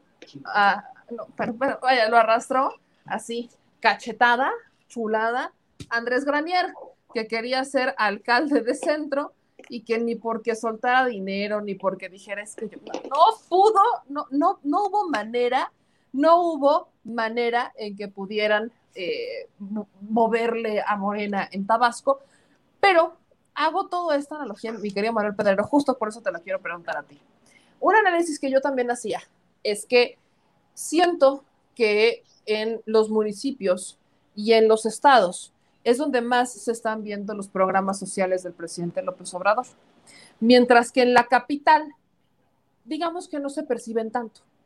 No, se percibe el efecto de los programas sociales como se percibe en los estados y en los municipios. En la capital es, es, es menos en comparación. Que a mi parecer eso también pudo haber sido un factor determinante de esta elección. Y como tú, mi querido Manuel Pedrero, cada que hablo de un programa social tengo que recurrir a ti quiero justamente darte la bienvenida con eso y con tu análisis de estas elecciones. ¿Cómo, cómo estás viendo esta dinámica, este escenario político nacional con las elecciones, con las victorias y también las derrotas del partido del presidente? Bueno, primero que nada, muy buenas noches, Meme. Buenas noches, Edgar. Buenas noches, Marilu. Andas muy guapetona el día de hoy, así estilo todo Amanda Miguel, me encanta. Eh, hay muchas cosas que decir. Pache, adiós. Ah, pues es por la, por la del chat de WhatsApp, ¿eh? Miren, hay muchas cosas que decir. Primero que nada, no sabes qué gusto me da finalmente ya poder vestir de azul sin resentimientos. Ya puedo presumir el color sin que me estén diciendo nada. Ya era hora, ya, porque a mí me gusta mucho el azul, pero pues bueno, hay muchas cosas que decir antes de ir a Tabasco. Por ejemplo, eh, qué bueno que haya ganado Samuel García, se perfila para ser el próximo presidente de México. Dijo nadie nunca antes, excepto Badabun, claro, y una fuente fidedigna, ¿no? Y sobre todo, cómo se perfila toda esta situación. Mira, lo que hizo el día de ayer Morena no fue ganar, no fue conservar, es literalmente arrasó, arrasó. Fueron muchos los que fueron tibios en decir, es que no fue como esperábamos. A ver, señores, yo quiero preguntar en qué elección del mundo donde están en disputas 15, 15 gubernaturas, ganas 11, no es una arrastrada, es demoledor. Hubieran sido nueve o siete y hubiera sido un excelente resultado todavía. Estamos hablando de 11 gubernaturas a nivel nacional, se jugaba medio territorio político, es muy muy bueno esta, esta situación y sobre todo, lo más importante, la Cámara de Diputados. Muchos están estableciendo la narrativa de la mayoría calificada y esto me encanta porque es el recurso para justificar el propio fracaso de la Alianza Va por México. El día de ayer, Claudia X González soltaba un tuit que la verdad yo, yo no sé cómo eh, escribió en su pantalla táctil porque ya ves que cuando le cae agua a un teléfono no puedes escribir, pues imagínate todas las lágrimas que soltaron ahí en el teléfono, no pudo haber tipeado nada. Él decía, mi lectura es que México avanza ante la democracia y no sé qué tanto, que básicamente lo que había hecho el PRI y el PAN había sido bueno, que habían ganado. Es decir, 15 gubernaturas y apenas saliste con dos. Y eso que todavía se está disputando uno. En ningún escenario posible podemos decir que esto fue una victoria para el PRI, el PAN o el PRD. Y voy a explicar. La Cámara de Diputados a nivel federal el objetivo de la alianza va por México era quitarle la mayoría a Morena. Y hay muchos conceptos de mayoría, ya lo ha explicado el presidente, pero no le hace, podemos volverlo a decir. Tres tipos de mayoría. Mayoría absoluta. Bueno, la mayoría absoluta es utópica, no existe. Tendrías que tener los 500 diputados y eso no se puede legalmente. Los límites de sobrerepresentación dicen que mínimo, o máximo, los partidos políticos pueden tener máximo 300 diputados, no más. Morena no alcanzó esa sobrerepresentación, tienen una mayoría eh, simple. que es la mayoría simple? La mitad más uno. En este caso, eh, eh, Morena y aliados hacen más de 250 diputados, lo que quieren decir que tienen una mayoría simple. Luego está la mayoría calificada, que es la mayoría calificada. Para hacer toda la serie de reformas, estructuras, derogaciones, eliminaciones, añadidos a la Constitución mexicana que quiere hacer López Obrador y que los va a tener que hacer porque esa fue la promesa del sexenio que en la segunda mitad iba a eh, querer eh, irse, como tú lo decías hace poco, yéndose con todo. Y es que así tiene que ser tiene que lanzarse con todo porque hay un evento muy importante que va a determinar su permanencia o el abandono de la presidencia de la República y es la revocación de mandato en 2022. Hay dos ejercicios democráticos todavía pendientes y este acto que hicimos el día de ayer no debe de pasar nada más en eso. Meme, las elecciones intermedias con más participación ciudadana de la historia de México. Eso te habla de un compromiso ciudadano democrático excelente. Ahora, otra mentira que han querido promover los de la, los de la derecha eh, con la mayoría calificada, decían que Morena buscaba la mayoría calificada. Falso, no buscaban la mayoría calificada. No existe la mayoría calificada en México desde los noventas, desde que el PRI era el amo, señor y dueño de las urnas, del Congreso, de la Cámara de Diputados, de la Cámara de Senadores, y hacían lo que querían. No existe la mayoría calificada desde los noventas. Evidentemente, en una elección tan polarizadora, tampoco iban a querer buscar la mayoría calificada. El objetivo de Morena era conservar la mayoría simple y así fue, mientras que el objetivo del preanato era quitarlos y no sucedió así. En ningún escenario esto es una victoria por parte del PRI o del PAN. Ahora, otra, es que solamente votaron, de los 30 millones que votaron en 2018 por Morena, eh, ayer nada más votaron 15. Sí, pero no fueron elecciones en todo el país. O sea, esto es lo que me encanta de la oposición mexicana, que quieren parcializar descontextualizar la información. Sí, efectivamente, no pueden votar 30 millones cuando no tienen la posibilidad de votar esos 30 millones. Votaron 15, 15 millones de personas por Morena, que reitero, es muy importante. En una eh, elección intermedia quiere decir muchísimo y también en parte de la Ciudad de México, porque se habla mucho de que el PAN ya se dio y en efecto ha, ha sido pues tomada la capital del país justito a la mitad eh, por Acción Nacional, pero recordar que el Congreso local se lo lleva Morena, también en Nuevo León. Muchos veo que, veo que están este, espantados con que Samuel García va a ser gobernador. Bueno, yo me esperaría dos cosas. Número uno, para ver cómo se desarrolla la denuncia que tiene la Fiscalía General de la República. Y número dos, en Nuevo León, el Congreso local lo ganó Morena, igual que en Tamaulipas. La mayoría de los congresos locales lo ha ganado Morena. Entonces ahí hay un contrapeso, se contrarresta la efectividad de que los gobernadores de oposición quieran hacer sus tapujos. Ahora sí voy con Tabasco. Efectivamente, Morena es en Tabasco avasallador, no hay otra palabra para decirlo, de los 17 municipios se lleva 15, pero pierde dos muy eh, importantes. Cunduacán se lo lleva un independiente y ojo que este va a ser el importante. Paraíso, Tabasco, lo perdió Morena, se lo llevó el PRD. ¿Por qué de resaltar Paraíso? Bueno, tengo muy buena información, fuentes fidedignas que me dicen que se le metió muchísimo dinero y hablamos de millones, millones y millones de pesos para comprar la elección en Paraíso por parte de muchos partidos políticos, esencialmente porque ahí se encuentra el proyecto estrella de López Obrador, que es la refinería de Dos Bocas, Tabasco.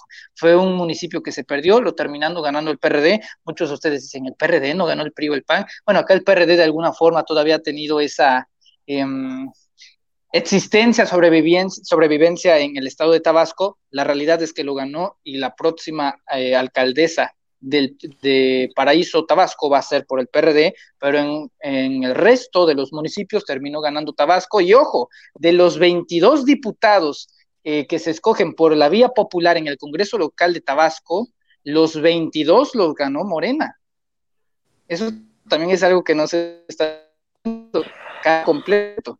Y en cuanto a Andrés Manuel, no, hombre, no puedes por temas de derechos de autor, pero deberían de tocar las golondrinas, hombre. En su propia casilla a la que fue a votar, ni en esa ganó, ganó Yolanda Osuna, que era la candidata de Morena, que por los últimas que, que supe andaba como en 130 mil, 140 mil sufragios, y Andrés Manuel apenas iba por los 30 mil.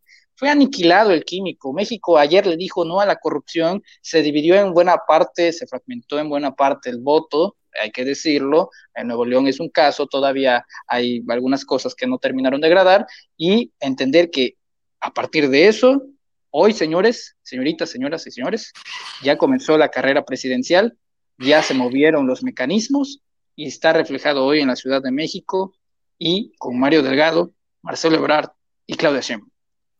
Ahora, ya que me hablaste de, de, Tabasco, yo quiero, y justo le agradezco a mi querido Demián Duarte de Sonora Power que está aquí, porque un estado que estuvo en la mira, en el ojo del huracán, un estado que era visibilizado por absolutamente todos, porque estábamos en la disyuntiva de será, no será, hará o no hará, qué va a pasar, era como el caballo, era el casi casi el caballo de Morena y la ganó, pronosticaban que no, decían que no y se debatió con intereses muy peculiares. Mi querido Demián Duarte, er, Alfonso Durazo la ganó y la ganó por mucho. Se hablaba de un margen muy chiquito y al final la ganó por mucho. ¿Cómo estás? ¿Cómo viste esta elección, mi querido Demián Duarte? Hola, querida Meme. Primero que nada, un gusto en saludarte hasta allá, hasta la Ciudad de México. No te veía desde los patios marianos la otra vez allá en Palacio Nacional. Eh, oye, pues mira, es que creo que, ¿cómo puedo decirlo diplomáticamente? Pues este, en Sonora eh, fue todo lo que te dije y más, ¿no? Este, es decir, desde aquel día que platicamos, eh, yo te vaticiné que iba a haber un triunfo muy claro por parte de Morena y sus aliados en la elección de gobernador. Eh, y, la realidad que estamos viviendo hoy, ya 7 de junio en mi estado, bueno, pues marca las cosas este, de manera muy clara. ganó Alfonso Durazo, ganó Morena no necesariamente gracias a sus alianzas, sino a pesar de ellas, debo decirlo. Eh, y al final de cuentas el triunfo es tan contundente que son, ya no se sabe si 15, 16, 17 o 20 puntos. Eh, salió hoy, eh, me parece a mí un poco a destiempo, mas sin embargo lo hizo correctamente. Ernesto Gándara a levantarle la mano a Alfonso Durazo, ¿no? Después de pues a, aprovechar su tiempo de pataleo. Eh, sale la gobernadora Claudia Pavlovich también este, a reconocer que desde hoy temprano le habló a Alfonso Durazo este, para, eh, digamos, eh, poner a su administración pues en línea y decir, pues ya nos vamos, este, y ya llega Morena y vamos a ver la manera de tener la transición.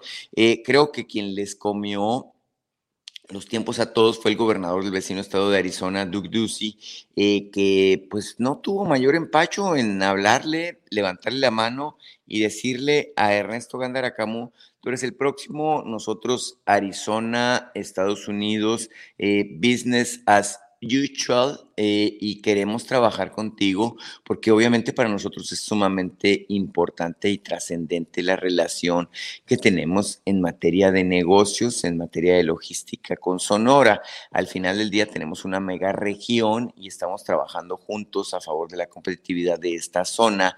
Y bueno, eso al final de cuentas, Meme, desencadenó eh, la ola de reconocimientos que al final del día terminaron por darle certeza eh, y establecer las condiciones de lo que es eh, desde ayer. Todos sabemos en Sonora de que Alfonso Durazo no nada más ganó, sino que arrasó eh, literalmente en las elecciones de Sonora por gobernador. Hay un detalle nada más, y yo le digo el pelo en la sopa. De repente todos estaban muy felices, todos estaban muy contentos, pero en ese momento se dieron cuenta de que no necesariamente todo había salido perfecto. La alcaldía de Hermosillo no la gana eh, Morena, a pesar de todos los indicios, eh, y finalmente eh, la alcaldía de Hermosillo en un primer momento parece haberse ido a manos de los candidatos de la alianza acá en Sonora se le conoce como la Alianza de la Tranza. Eh, y bueno, Antonio Esteazarán, que es el candidato de PRI-PAN-PRD a la presidencia municipal de la capital del estado, estaría ganando por una cosa así como dos puntos la alcaldía.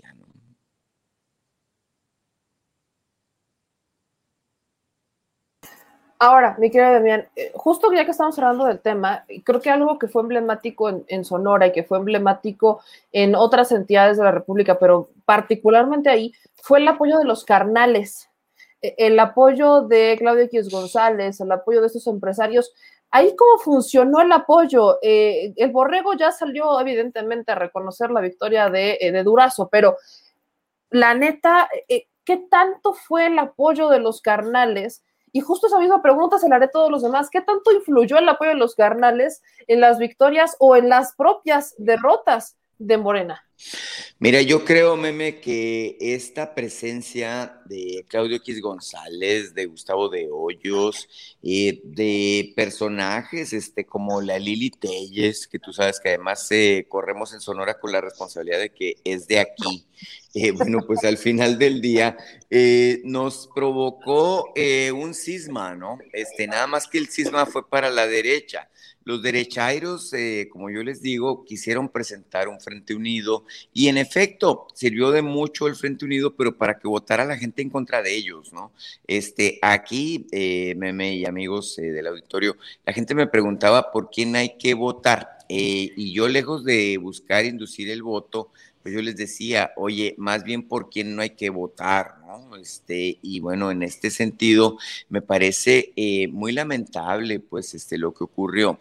Mira, eh, meme, eh, yo como sonorense que soy, tengo una relación abierta de muchos años con todos los jugadores, ¿no? Este, yo digo y sin mayor empacho que eh, bueno, eh, conozco eh, desde hace 30 años a la familia del candidato Ernesto Gándara.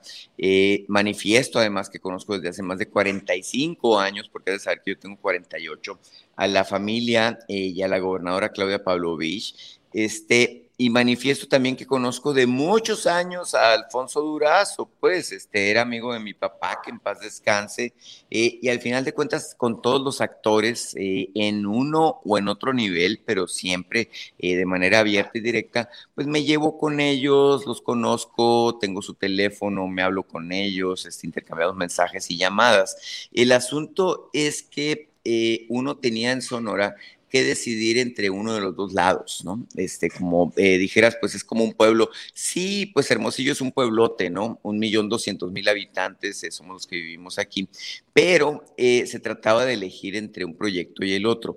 y en este sentido, los hermosillenses y Sonora terminamos eligiendo el lado de este proyecto del asunto transformador, la 4T que encabeza Andrés Manuel López Obrador. Alfonso Durazo, de hecho, te lo digo, eh, meme, ganó en los 72 municipios de Sonora.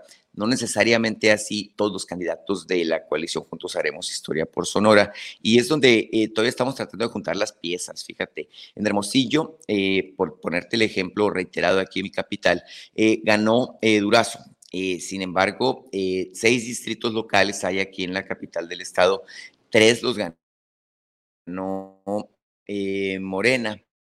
Eh, y otros tres los ganó la alianza que integra al PRI, al PAN y al PRD. La alcaldía de Hermosillo, al menos hasta ahorita, aunque la alcaldesa eh, con licencia está llamando un voto por voto, eh, bueno, parece ser propiedad de lo que es el, tumor, ¿no? Este, el PRI, PAN, PRD, en, la, en la persona de Antonio Estezarán. Entonces sí tenemos una elección un poco rara, ¿no? En donde estamos todavía tratando de entender qué fue lo que pasó porque en el PRI, en el PAN y en el PRD, eh, me queda claro que están tratando de recordar las placas del camión que los atropelló, ¿no? Este, pero de repente Celida López hoy hace la voz discordante y dice, oigan, oigan, este, eh, lo que pasa es que a mí me ganaron, este, y yo no me esperaba que me ganaran. De hecho, yo había ganado hasta anoche que los dejé, pero hoy con la mañana me levanté con la, la novedad de que me habían eh, quitado la alcaldía. Y entonces nos estamos preparando para ese momento. En el cual empezamos a sacar cuentas y a tratar de entender qué fue lo que sucedió, querida. Y ahora que estamos en eso, justamente va mi pregunta igual.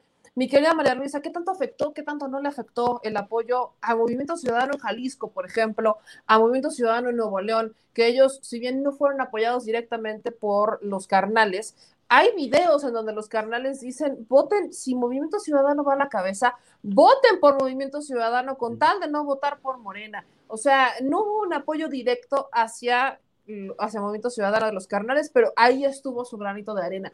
¿Crees que los vayan a beneficiar de alguna manera con contratitos, con la clásica, el clásico moche al que estamos acostumbrados cuando hay mano empresarial en los candidatos? No, fíjate que estábamos platicando varios este, compañeros de, Jalisco que estuvimos siguiendo de cerca las elecciones y la realidad de las cosas, hay que ser honestos, es que en Jalisco la gente no salió a votar. Esa es una. Y la otra, por ejemplo, eh, cuando estuve cubriendo Tlaquepaque, eh, cuando ya iba en la sexta casilla, y preguntaba cómo estaba eh, la situación, cómo estaba la fluidez, y en todas, en todas no llegaban ni siquiera las 150 personas que fueran a votar. La realidad de las cosas es que en Jalisco eh, no salieron a votar, y los pocos que salieron a votar, pues bueno, ahí es donde se vino como fuerte la situación. Eh, otra de las cosas es que efectivamente Enrique Alfaro sí le inyectó mucha lana, muchísima lana a la campaña de los candidatos de Movimiento Ciudadano. ¿Por qué? Porque eh, a Enrique Alfaro le urge quedarse con el Estado. Digo, no es un secreto lo que está pasando en el Estado de Jalisco. No es un secreto que eh, Enrique Alfaro tiene serios problemas con el crimen organizado y pues que ha pactado con otra célula delictiva y es por eso que se ha venido toda esta ola de violencia que jamás, jamás en la historia de Jalisco había pasado, ni siquiera en tiempos de Felipe Calderón. Y fue una época fuerte la que se vivió en tiempos de Felipe Calderón en el estado de Jalisco. Pero eh, aquí la situación es que sí le inyectaron muchísima lana y hay, que decir también las cosas. Los candidatos de Moreno no le chambearon no le chambearon, no fueron casa por casa, no anduvieron en las calles, solamente estuvieron en algunas comunidades. Y la verdad de las cosas es que, por ejemplo, en el caso del municipio de Guadalajara, por el que contendió Pablo Lemus, el señor, hay que decirlo, anduvo casa por casa. Y se fue desde las zonas populares hasta eh, pues las zonas más este, pues más nice, ¿no? Y otra de las cosas es que eh, las campañas en, el estado de Jalisco de Morena no sonaron, no hubo un, buen, eh, no hubo una buena logística ni estrategia de campaña de Morena. Ya en los últimos 15, 20 días aproximadamente, pues mandaron la caballería pesada que fue Jacob Poleski, y pues fue la que levantó de alguna manera a los candidatos, pero prácticamente Jacob Poleski parecía la candidata de todos los municipios, ¿eh? ¿Por qué? Porque se la pasó yendo. Pero ya muy tarde. Sí, exacto. Ya para qué, pero sí, sí sirvió de algo porque los despuntó, pero ¿Qué es lo que pasó? Pues Jacob Poleski lo que estuvo haciendo es yendo a programas y meterse a y, debates muy fuertes, muy frontales con los líderes de, los diferentes partidos. Hay, hay, un debate que estuvo circulando muy fuerte en las redes en donde el partido de Movimiento Ciudadano, el líder, se quedó trabado, ya no supo qué contestar, o sea, se fue muy frontal. Eso fue lo que ayudó a que despuntara eh, pues los municipios que se, disputó lo que fue Tonalá, la tarde, ¿no? A, ver, o sea, me estás diciendo que hasta que entró J. Cole ya despuntó y a J. Cole le hemos cuestionado en cantidad de veces por el manejo que hubo del partido. Incluso, y corrígeme si me equivoco, en Nuevo León, el hecho de que esté ahí Clara Luz y se ha rumorado mucho, fue por acuerdos previos que ya tenía Jade Cole con Clara Luz que no pudieron romper y que nadie pudo meter mano. Entonces, ¿hasta dónde de verdad queda? Y justamente ahí va la, la dinámica. ¿Qué puede más, el dinero o el pueblo? ¿El dinero o la voluntad del pueblo? A, ver, Edgar, eh, ¿qué puede más? A ver, María Luisa y luego Edgar. Perdón que te interrumpa. ¿Sabes qué está pasando? hay que decirlo. La sociedad de Nuevo León y la sociedad de Guadalajara son el reflejo de los gobernadores que se tiene ahora. Así como ven a Samuel García y a su esposa, así es la sociedad de Nuevo León. Esa es la realidad de las cosas. La gente que ha vivido en Nuevo León y que ha estado en Nuevo León, o sea, sabe la sociedad que hay en Nuevo León. Y en Nuevo León son extremadamente fascistas, racistas, elitistas, se sienten hechos a mano. La mayor parte de la sociedad de Nuevo León piensa que efectivamente deberían de pertenecer a Estados Unidos. O sea, esa es la realidad de las cosas y por eso se fueron con el, el peor de todos, ¿no? Porque recordemos que Samuel García es sobrino de un narcotraficante. Entonces, si con De la Garza las cosas se pusieron feas cuando él estuvo en, eh, la presidencia municipal de Monterrey, imagínense con Samuel García, o sea, prácticamente Samuel García no va a gobernar, quien va a gobernar va a ser el tío, los empresarios y pues la vieja gastando lana a diestra y siniestra. Esa es la verdad de las cosas. La otra es que, por ejemplo, también se anduvo eh, monitoreando eh, Nuevo León y muy temprano llegaron comandos armados a llevarse las boletas, ¿eh? Y aquí hay que decirlo también, nunca hubo presencia de la Guardia Nacional, nunca. No hubo seguridad, no hubo eh, que estuvieran este, cuidando las casillas. Y la otra, que el norte, que es el periódico que es el que predomina en el estado de Nuevo León, le metió una maquinaria tan fuerte que todo lo que pasaba en Nuevo León era culpa de López Obrador. O sea, en Nuevo León, la sociedad de Nuevo León odia a López Obrador. Y aquí viene como el, tiro de gracia. Pusieron a la, a la peor candidata que se puedan imaginar. ¿Por qué? Porque no es lo mismo estar en el PRI y que todo el mundo te aplaude y entras en los enjuagues, a estar en Morena, que representa pues todo lo contrario a lo que es el PRI y lo que es este, pues el PAN, ¿no? Y hay una cosa que yo eh, cuestionaba mucho y que todos cuestionaron en su momento, ¿por qué no pusieron a Tatiana Cloutier? ¿No? Y todo el mundo decía, si hubieran puesto a Tatiana Cloutier la tenía ganada. Bueno, pues ahí les va. La realidad de las cosas es que en Nuevo León ahí los que deciden son los empresarios. Y Tatiana Cloutier, en el momento en que se inclinó por López Obrador, fue tomada como una traidora. Y Tatiana Cloutier no era bien vista por los empresarios. Entonces, por eso se dice que la política es, pues, el arte de sin hacer gestos. Y en mi estado, que es Jalisco, la realidad de las cosas es que la gente está muy ocupada en, que si las uñas postizas, las extensiones, los hombres, pues en los partidos, en irse a chelear, o sea, aún no se ha reaccionado en la totalidad, no hubo mucha gente que salió a votar y la otra es que honestamente a los candidatos de Morena en Jalisco los abandonaron. y hasta que vieron que de plano la cosa estaba perdida, es cuando llega Jacob Poleski y al final, pues ella era la que parecía que era la candidata de todos los municipios, ¿no?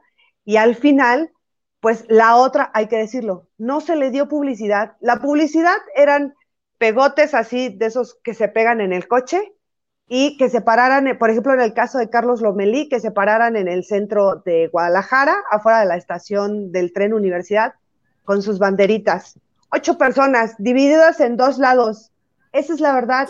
Zapopan, por más que le metieron la situación de este Juncal Solano, o sea, fue muy mala estrategia la que se manejó en publicidad en el, en el estado de Jalisco a Morena. Y la otra, que la campaña de desprestigio, por ejemplo, en el caso de Carlos Lomelí, fue muy fuerte. O sea, ya a últimas sacaban hasta spots en donde lo relacionaban y lo ponían como el rey de las mentafetaminas, ¿no? O sea, lo pusieron como al capo de capos. Y otra de las cosas, si ustedes se ponen a buscar en internet entrevistas de los candidatos, no las hubo. O sea, no sé, no sé quién se haya encargado de manejar la publicidad de los candidatos en el estado de Jalisco, pero quienes hayan sido ni siquiera deberían de estar. ¿Por qué? Porque fue muy mala estrategia la que manejaron. Al final, pues sí, cerraron, cerraron con aproximadamente más de 45 mil personas, que a mí me consta, porque yo estuve de principio a fin, la gente llegaba por su propio pie, pero no, no es suficiente.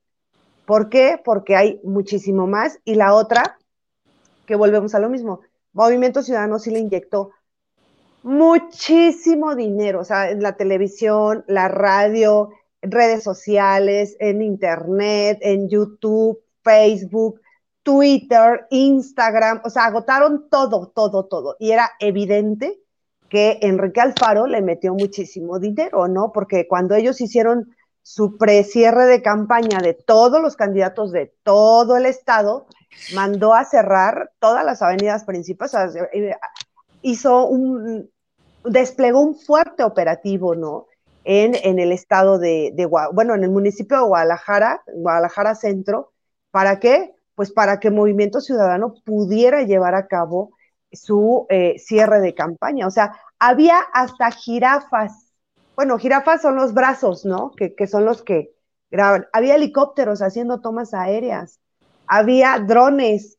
Había eh, eh, chavos que estudian cine desplegados en, en, todo, en todo. O sea, desde Plaza de Armas hasta el Hospicio Cabañas, desplegados en las gentes, grabando porque hicieron como tipo documentales de cada candidato. Imagínense nada más ¿Cuánto cuesta sacar una jirafa para que, para que esté haciendo las tomas? O sea, no eran una, eran tres jirafas las que sacaron. Pantallas, o sea, enorme, o sea, fue una maquinaria muy pesada la que le metieron a Movimiento Ciudadano.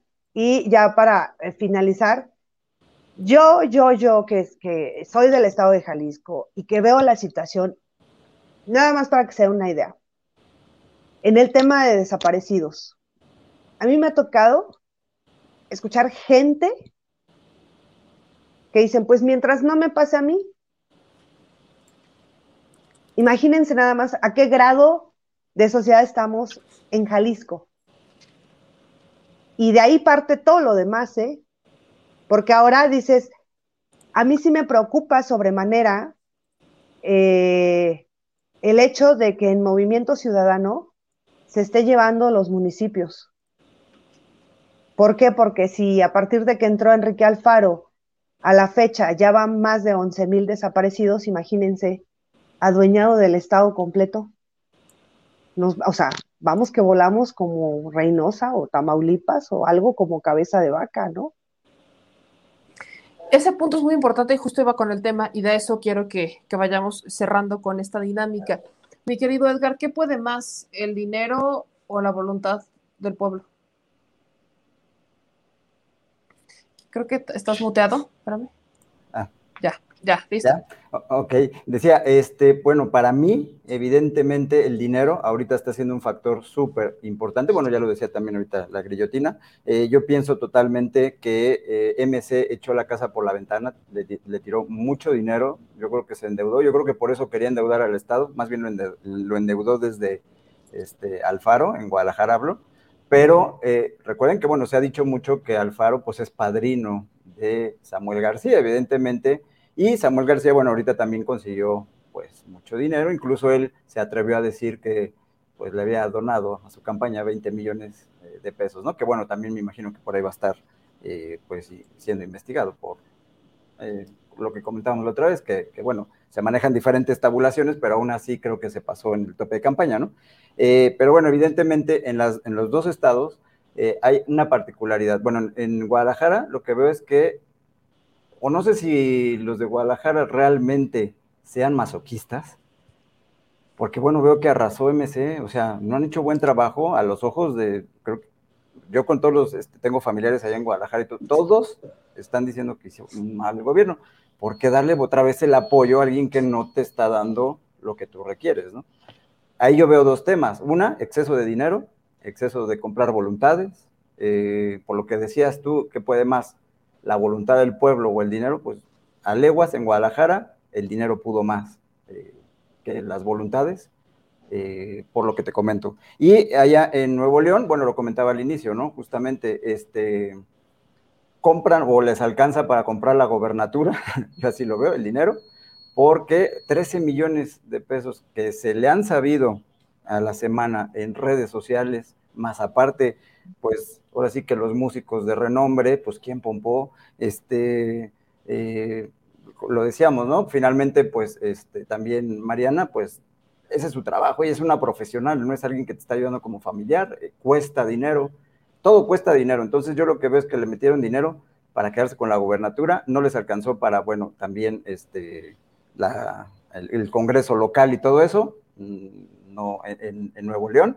y este, pero bueno, ellos iban realmente por la cabeza, de ahí se pueden pues, hacer de muchos, muchos recursos, ¿no? Entonces, pues definitivamente yo digo que el dinero puede más que la voluntad ciudadana, por lo menos en esos estados, en muchos otros no, la verdad que lo, decíamos hace rato, en, en este, Baja California Sur, lo que decías, bueno, pues ahí sí se manejó mucho dinero y no se pudo comprar las voluntades porque ahí había también aparte un hartazgo de la gente y del pueblo que estaba apoyando más a, Morena, por eso se ganó, pero este, regresando a estos dos estados, pues sí, el dinero, sin lugar a dudas. Mi querido Manuel Pedrero, vamos justo encaminados al cierre y lo que quisiera preguntarte es, va muy encaminado a lo mismo.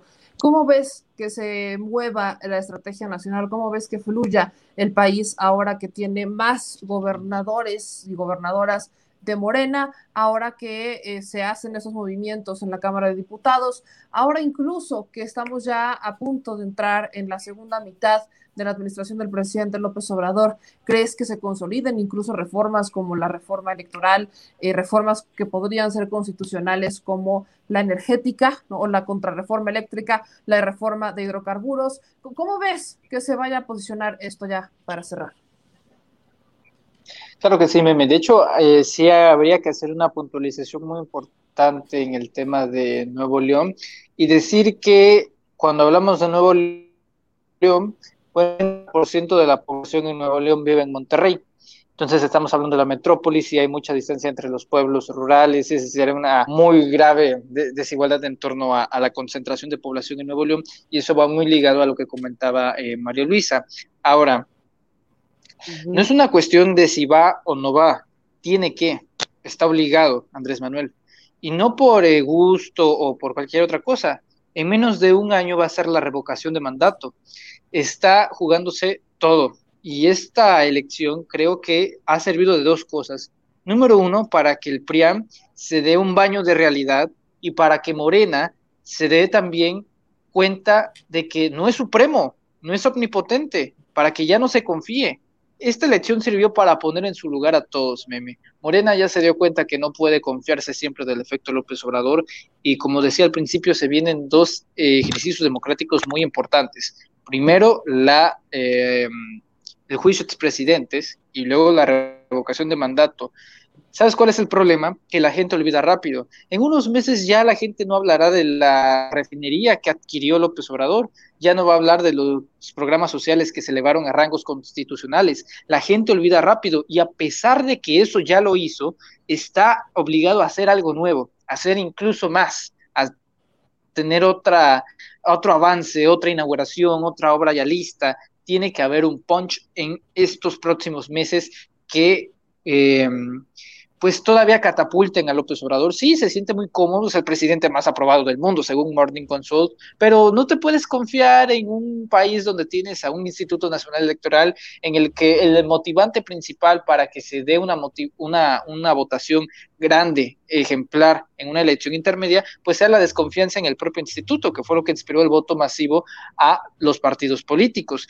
Entonces yo creo que sí, se viene un proceso de reformas, se viene mucho, mucho, mucho trabajo en el Poder Legislativo y, ojo, ahorita ya tiene mayoría morena. Esa situación de que en 2019, 2020, es que pues nos vamos a, reservar porque vienen las elecciones y queremos caerle bien a todo el mundo, eso ya se acabó. Ya ganaron, ahora a, a chambear, a trabajar, no puede haber reservas. O sea, ya es momento de que la agenda que ellos eh, querían establecer, no necesariamente la del presidente, porque también tiene que tener una agenda, el poder legislativo valga y tiene que empezar a valer y se tiene que reflejar entre todos los mexicanos, que se sepa que Morena está haciendo esto. Así que yo creo que tiene una tarea muy importante Morena, que va a ser recordarle a la gente constantemente todo lo que ha hecho López Obrador, porque insisto, la gente olvida, la gente ya se olvidó de que eh, se inauguraron dos pistas en el aeropuerto Felipe Ángeles, la, gente se le olvida que ya eh, simbólicamente el tren Maya ya está en operaciones y que ya en próximos eh, meses ya estará listo. Eso se tiene que estar recuerde y recuerde y recuerde, pero como la gente olvida, es mejor tener algo nuevo. Entonces, yo creo que esa es la labor de López Obrador en estos momentos para que se consolide. Si quiere consolidar el sexenio, primero tiene que asegurar 2022 la revocación de mandato y va a ser un trabajo, no, la verdad no, no puedo adelantar nada porque no sé qué es lo que vaya a pasar. Digo que está jugándose mucho en estos momentos y necesitará todo el apoyo de su gabinete. Esa es otra. Se vienen cambios, se vienen despidos inminentes, hubieron traiciones en el gabinete, concretamente en la Secretaría de la Función Pública, y si algo no soporta López Obrador es la traición, necesita gente leal y toda la gente que terminó moviéndose con hilos por la cochina ambición del poder, pues va a tener que pagar. Ese es mi comentario. Y también cambios en la Secretaría de Gobernación, más que nada por, em, pues porque ya se dio todo lo que se tenía que dar y porque hay que posicionar a ciertas personas. ¿Qué cambios, qué cambios pronosticarías? Bueno, sin duda, eh, yo diría que Marcelo Ebrard en los próximos 12 meses pasaría a ser secretario de Gobernación ya es el momento. Y luego, eh, por el caso de Félix Salgado Macedonio, con Irma Heréndira Sandoval, porque ella fue la que, la que filtró la información de las denuncias sexuales junto a Ackerman, y esto para que su familiar, la hermana, el, familiar, el hermano de, de eh, Irma Heréndira Sandoval fuera el candidato a Guerrero, para desestabilizar a Félix. Ese hecho le irritó mucho a Andrés Manuel y reitero, Andrés Manuel no soporta la traición, va a haber esos cambios, considero yo, y pues hay muchos ajustes. Esto es natural, pasa después de cada elección intermedia y si no, pues entonces ojo. Eh, esa, fíjate que yo no, yo no me imagino más Ebrard en la Secretaría de Gobernación, no, me lo imagino ahí ni de broma, pero eh, hablando de Irma Erendira, recordarles que el hermano de Irma Erendira, que efectivamente quería ser candidato a la gubernatura, ganó una diputación eh, por Acapulco.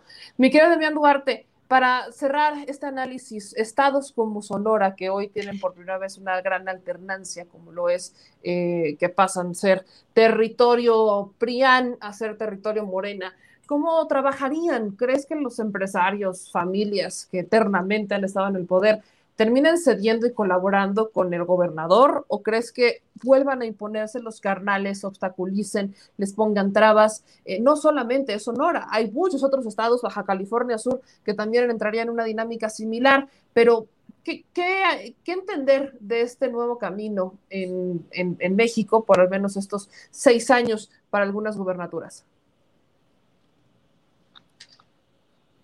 Siguiente, ¿eh? Eh, creo que eh, la situación de Sonora, Baja California, la Baja Sur, Sinaloa, Nayarit, Colima, Guerrero, Michoacán, terminó por dar una lección y es esta lección de que no necesariamente toda la política en México se mide por lo que ocurre en el altiplano, lo que ocurre en Jalisco o lo que ocurre en Nuevo León. Aquí eh, tenemos un escenario distinto eh, y al final de cuentas hoy veo medios este, de comunicación de todo el país concentrados, por ejemplo, en esta tragedia, ¿no? Que parece que se van a cortar las venas eh, de lo que pasó con las alcaldías de la Ciudad de México. Y créeme, meme, aquí en Sonora, y seguramente es el mismo caso de Mexicali y de Los Cabos, a la gente le vale sorbete pues, lo que haya ocurrido con las alcaldías en la Ciudad de México. esa es la realidad, ¿no? Este, la gente ni siquiera sabe dónde queda eh, válgame pues, este, Tláhuac, Tlanepaltla o, o, Milpa Alta, pues, este, o dónde está la línea 12 del metro, ¿no? Este, honestamente no lo saben. Eh, y el asunto de fondo es que cuando ocurrió esta lamentable tragedia del metro, eh, yo les preguntaba porque decían, es que ya en Sonora se acabó López Obrador, ¿no? Entonces yo les decía, oye, pues yo no sabía que la línea del metro 12 pasaba por Villa de Ceris también, que es uno de los suburbios de aquí de la capital de del Estado. El, y el asunto es que tienden normalmente los medios de allá del centro del país a, esquematizar todo en función de lo que ocurre en estos grandes centros urbanos. Eh, digamos, eh, y yo lo pongo en términos prácticos, en Sonora también hace aire, pues y aquí tenemos otras situaciones, eh, otras cosas, y estoy seguro que en todos los estados, en lo que ocurrió y se presentó este tsunami morenista o cuatroteísta, la situación precisamente es muy similar. La gente estaba eh, literalmente cansada hasta la madre, pues, este, de los gobiernos del tumor, del PRI, del PAN, y a la hora de verlos unidos, de verlos sumados, eh, la gente tomó la determinación de votar en contra. Entonces, sí, Quizás coincido yo en parte con el, con el análisis que hacen los compañeros de que la lana tuvo mucho que ver con los resultados. En el caso de mi estado, por ejemplo, eh, te puedo decir que en Hermosillo, eh, que es una ciudad, insisto, eh, de 1.200.000 habitantes, con un entorno más o menos controlable, decidieron precisamente esto, ¿no? Decían, a ver, Sonora el Estado lo damos por perdido. Está cañón, Alfonso Durazo, es un Estado muy grande, entonces eh, controlar el entorno de San Luis Río Colorado, Nogales, Caborca, Agua Prieta, pero también controlar Cajeme, Navojoa, eh, Echojoa, Guatabampo, Álamos, eh, eh, Ciudad Obregón, bueno, ya dije Ciudad Obregón, Guaymas, Empalme y Hermosillo es muy difícil. Entonces, ¿sabes qué? Vámonos concentrando en la posibilidad de ganar una elección local que sea bien significativa y decidieron concentrarse en Hermosillo. Entonces, lo que ocurrió en Hermosillo fue precisamente el enfoque de lo que tenía que ver con la reacción. Es decir, vamos quitándole a Morena el control de la capital final de cuentas es el principal centro poblacional, eh, al final de cuentas los mayores intereses, la lana eh, y todo lo que tú quieras está concentrado en Hermosillo y vamos dejándole a Morena, a Durazo, el resto del estado. Y tan fue así que aquí, eh, meme y amigos, este, Morena gana la gubernatura por más de 15 puntos ganan 18 de los 21 distritos locales, ganan los 7 distritos federales, algo que no es tan sencillo como suena, eh, y al final de cuentas arrasan en el resto de las alcaldías. Aquí Célida López, que es la alcaldesa con licencia, eh, candidata a reelegirse, bueno, ya salió hoy a decir, ¿sabes qué? Vamos al voto por voto, porque no me suena, no me cuadra lo que ocurrió en la capital del estado. Eh, y a mí tampoco, eh, la verdad es que veo yo muy increíble la historia de lo que se dijo. Gana Morena en todas partes, menos en Hermosillo, y al final de cuentas es un escenario que estamos tratando de analizar. Ahora, recorriendo este escenario regional del que les hablo y pensando en lo que pasó en Baja California, aquí con mis, compañeros Cachanillas y de Tijuana eh, y de Ensenada. Lo que pasó en la Baja Sur, donde, bueno, parecía que la lógica era sube, Pelayo sube, y resulta que el Pelayo se cayó este, del, del palo encebado en el que se había montado eh, y luego vemos Sinaloa, eh, me bajo yo aquí, eh, insisto, pues por toda la carretera federal 15 a Nayarit, y bueno, veo lo que pasó en Colima, lo que pasó también en Guerrero, en Michoacán, eh, bueno, entendemos que fenómenos, eh, Morena, perdón, se está subiendo a todas las regiones como una especie de, eh, bueno, de virus, dijeran algunos. y es que sí, la gente, el pueblo, la raza está apoyando al partido de Andrés Manuel López Obrador. La oligarquía no la oligarquía no los quiere y es donde creo que va a haber una confrontación. Ahora, eh, como alivio, eh, tendría yo que decir que en Sonora el sector privado, eh, que no es así pues tan fifí, que no es así como la burguesía tradicional, pues es un poco más pragmático, ¿no? Este, y es gente que entiende que la posibilidad de tener crecimiento, desarrollo pasa precisamente por tener un acuerdo y una connivencia con el nuevo jefe o el que está al mando. Pero si hay un sector, por ejemplo, te pongo el caso de quienes competían eh, por los distritos federales de Hermosillo, que era eh, Arturo Fernández Díaz González por el distrito 3 o Cristina Gutiérrez Mazón por el distrito 5, eh, que forman parte de una oligarquía muy marcada eh, la burguesía de siempre, pues, este, los dueños de la lana, del bate y las pelotas, por ponernos en términos beisbolísticos, eh, y que perdieron, ¿no? Perdieron contra los pelados, contra los de Morena, contra las candidatas del pueblo, de la raza, que son en este caso Lorenia Valles eh, y Wendy Briseño. y bueno, obviamente que ellos se sienten muy agraviados por esta derrota, ¿no? Porque dicen, oye, nos ganaron, no, nos ganó la raza, nos ganó el pueblo. Bueno, en estos momentos es la nueva realidad que ocupa Sonora y bueno, creo que van a pasar muchos años para que esta oligarquía logre recuperarse, sobre todo si seguimos viendo los resultados que los gobiernos emanados de Morena están marcando para acá, para la entidad. Ahí está. Justamente creo que vamos todos encaminados en el mismo análisis, ¿no? Estamos, hay, hay cosas que no nos explicamos, hay movimiento de recursos, hay movimiento en el escenario nacional, pero vemos que hay, hay nuevos tiempos para muchos y celebro, yo incluso lo he dicho y lo vuelvo a decir, la gran y enorme participación ciudadana que en una elección intermedia pues no se había visto antes. No pasábamos del 30-35%, rascándole al 40%. Hoy hubo una participación del 52% y creo que eso es algo muy, muy, pero muy y muy, muy bueno. Pues les agradezco mucho a todos y cada uno de ustedes que estuvieran con nosotros. Mi querido Demián Duarte, gracias. ¿En dónde pueden seguirte? ¿A dónde mandamos a la gente a ver lo que pasa en Sonora? Sí, cómo no. Bueno, pues estamos en el canal Sonora Power en el YouTube. El orgulloso y poderoso Sonora Power, yo les digo que sigue creciendo.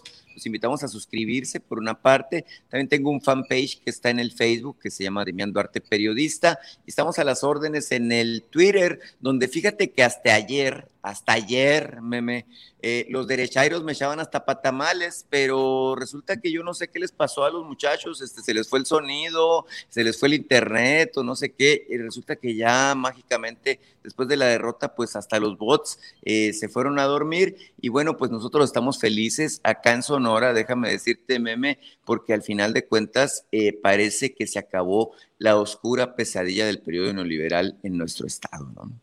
Andan deprimidos, Damián. Bueno, yo creo que más bien les cerraron el, asunto del billete, ¿no? Entonces. Y están deprimidos por eso. Así es. Bueno, sí, así es. Entonces dicen, oye, pues si no me pagas por echarle y luego este, yo, este canijo es como la fregada y nos responde cada una de las cosas que le echamos, pues dicen, no, pues entonces, ¿para qué? No, no me este, sale pero, pero, pero, ¿sabes qué es lo que más risa me da, Damián? El día de hoy compartí un screenshot de una encuesta que hice una semana, que lo hice a propósito, ¿no? Porque tú sabes muy bien que los bots pues les gusta inflar y reventar encuestas. 60 mil personas votaron y tenía como 78% la, los, los del PRI, el PAN, el PRD, y ellos estaban festejando, Arneus de Ruten lo había compartido y que, ah, les vamos a ganar y toda la cosa. Yo, yo los dejé, ¿no? O sea, yo estaba preparando nada más mi screenshot, llega el día de las elecciones, Morena pues arrasa, lo preparo, lo subo, ¿qué pasó, papá? Los bots no votan. exactamente. No, los bots no votan y cuando no, cuando no les pagan, tampoco comentan. Los bots no votan eh, y los bots al final de cuentas son muy agresivos, si, si quieren, si les pagan por eso, pero al final de cuentas, eh, ya que les pones las verdades o tratas de debatir con ellos, pues la verdad es que son una pena, ¿no? Entonces, bueno, eh, es importante los debates, los debates públicos como el que tenemos aquí, los debates incluso con los bots son hasta divertidos, pero miren, se les acaba el presupuesto y se les acaban los argumentos, ¿no? A mí, ¿sabes qué, Demian? Me gustaría verte debatir con el niño burbuja. Ah, con el, con, con- mi amigote. Fíjate que eh, ya le dije una vez, tú sabes, este, y, y- y bueno, pues este, yo creo que en Sonora tenemos una expresión para eso, ¿eh? Yo creo que se le agüitó la cachora. Este, eh, y, al final de cuentas, bueno, eh, simplemente no tuvo la capacidad ni los argumentos, que normalmente son dos argumentos los que hay que tener, para enfrentar, pues, este, algún debate. Eh, y bueno, pues prefirió retirarse y ahora lo único que hace es esquivarme la mirada cuando me lo cruzo allá en Palacio Nacional. Está bien, lo comprendo, ¿no? Este, así, así les pasa a muchos, este, que al final de cuentas, pues, eh, se ponen así muy en plan, muy en tron, este, pero luego, luego, pues, se les acaba la idea de quererlo hacer. Sí, se les, se les apaga el foco. Mi querido Demian, te agradezco mucho que estuvieras con nosotros y estamos en contacto para verte de nuevo por el canal, ya que sea una costumbre tenerte por aquí también. Encantado, meme, ya sabes este, que hablamos al chile. Acá en Sonora hablamos al chile, ¿eh? Y tú me dijiste, aquí el que no se enchila se pica y yo me quedé Es correcto. Así es. Es correcto, cumplimos con la máxima, mi querido Demian Duarte. Te mando un abrazo, nos vemos en Palacio. Así que nos vemos Claro que sí, nos vemos en unos 10 días por allá en Palacio Nacional. Este, y si antes nos vemos por aquí por las redes, pues yo encantado, ¿no? Pues feliz de la vida, mi querido Demian Duarte, te mando un gran, gran abrazo. Mi querido Manuelito, mi querido Manuelito, tú y yo tenemos pendiente todavía miércoles de México ambidiestro, pero como ya también es una tradición, ¿en dónde pueden seguirte tus grandes mensajes respondiéndole sobre todo a las momias? ¿Cómo, cómo te despides, mi querido Manuel Pedrero, y a dónde mandamos a la gente que te siga? Me despido esperando que pase algo mañana, porque si no, México ambidiestro no va a tener tema. Pero no te sí. preocupes, seguro pasa, ¿eh? Seguro. Sí, sí. Bueno, amigos, hay que recordar algo. El día de hoy ustedes son ganadores. Que nadie les quite ese sentimiento de victoria para que lo tengamos muy presentes. Y pues también agradecer, porque yo sé que tu espacio lo ven muchas personas, agradecer a todas las personas que nos apoyaron el día de ayer en la transmisión de ocho horas. De hecho, todavía no siento mi cadera, no sé cómo es que estoy acá. Ahorita estoy utilizando un endoesqueleto creo más o menos acá, pero pues aquí estamos con todo el gusto del mundo, de veras, se lo rifaron mucho. Y pues nada, nos pueden seguir en YouTube como Manuel Pedrero, en Twitter arroba yo soy Pedrero, en Facebook Manuel Pedrero y en Instagram como arroba Manuel es Pedrero. Meme, eh, Damián, Edgar, eh, Grillo, muchísimas gracias a, a todos ustedes. Gracias a ti, mi querido Pedrero. Mi querido Edgar del Despertar del Tigre, ¿en dónde, sigue, ¿dónde puede seguir la gente? Ustedes están mucho, mucho recorriendo las calles, recorriendo el sentimiento de, de- del pueblo. Entonces, ¿dónde pueden seguir tus esfuerzos, mi querido Edgar? Muchísimas gracias. Bueno, nosotros en YouTube estamos en el Despertar del Tigre, o en Facebook como Despertar del Tigre, en Twitter Despertar del Tigre, o sea, Despertar del Tigre. Y la verdad es de que, eh, pues ahora sí que un placer, mi querida Meme, haber estado con todos ustedes, con Pedro, con la grillotina que ya me tocó por fin, este, con eh, mi querido eh, Demián también, ¿verdad? Y contigo, evidentemente. Entonces, bueno, pues invitarlos. Eh, nosotros hacemos, pues a veces, coberturas, como bien dices, ahí en el Zócalo, andamos este, pues siguiendo la nota y todo. Y todos los días tenemos también eh, transmisiones para los desvelados, ¿verdad? Con todos los temas. Decías, Pedro, que igual y no salía algo. No, siempre sale. Ya ven que incluso hoy, pues, este, mientras... Mañana es la visita de Kamala. Sí, Ah, también, exactamente. Y el día de hoy, pues ya, este... Habemos se- tema. habemos tema. Y hoy, pues también, que ya con lo de este juez este, Saldívar, que ya, pues se le extiende también, pues al parecer sus dos años más. Pero bueno, siempre hay, siempre hay temas. Entonces, muchísimas gracias. Este, gracias por la invitación. Esperemos que se repita. Claro que sí, por supuesto, por supuesto que se va a repetir, mi querido Edgar. Y mi grillo, mi querida grillo preciosa, pues muchas gracias también a ti, mi querida María Luisa, por estar con nosotros. ¿A dónde mandamos a la gente a que te siga para que también vean las coberturas que haces, que a veces son coberturas extremas, ¿verdad, mija? Entonces, eh, ¿dónde, Ay, dónde- ya ni dónde me podemos digas. mandar a la gente a que te siga y a que te mande toda la buena vibra del mundo, por favor? Ay, sí, por favor, incluyanme en sus oraciones porque yo me dedico más a, a- lo que es el periodismo de investigación. Y pues ya, por ahí he tenido dos, tres sustos, pero, pe- pero mira, ahí todo está bien. Eh, mi canal en YouTube es La Grillotina Política y solamente pues en Twitter que es eh, arroba lagrillo90. Y si me lo permite rapidísimo, meme, mira, hoy me trajeron esto que es de un artesano mexicano de Guerrero. Muchísimas gracias al hermano del señor Ezequiel Romano. Muchas, muchas, muchas gracias. Luego le voy a decir que te haga uno a ti, meme. Está precioso, qué bonito y qué a mano, hermoso, ¿eh? Sí, me- pues sí, se, se ve. Digo, lo veo a distancia, pero se ve. Piedra de río. Muchísimas gracias. Quería, quería enseñarlo. Y este, y pues hay que promover lo mexicano, artesanías mexicanas, no regateen, no sean así, sí, porque son unas friegas. Y pues agradecerte mucho, meme. Ojalá vayas pronto al, al, al canal o nos aventemos un, un en vivo, pero en persona. A ver si te veo antes de irme. Y pues eh, que estén pendientes mañana la visita de Kamala. Ya aquí el centro está totalmente blindado, por, fue condición de Estados Unidos, que desde ayer en la noche, desde las 11 de la noche, pues ya este, blindaron el, el, este, el, el zócalo.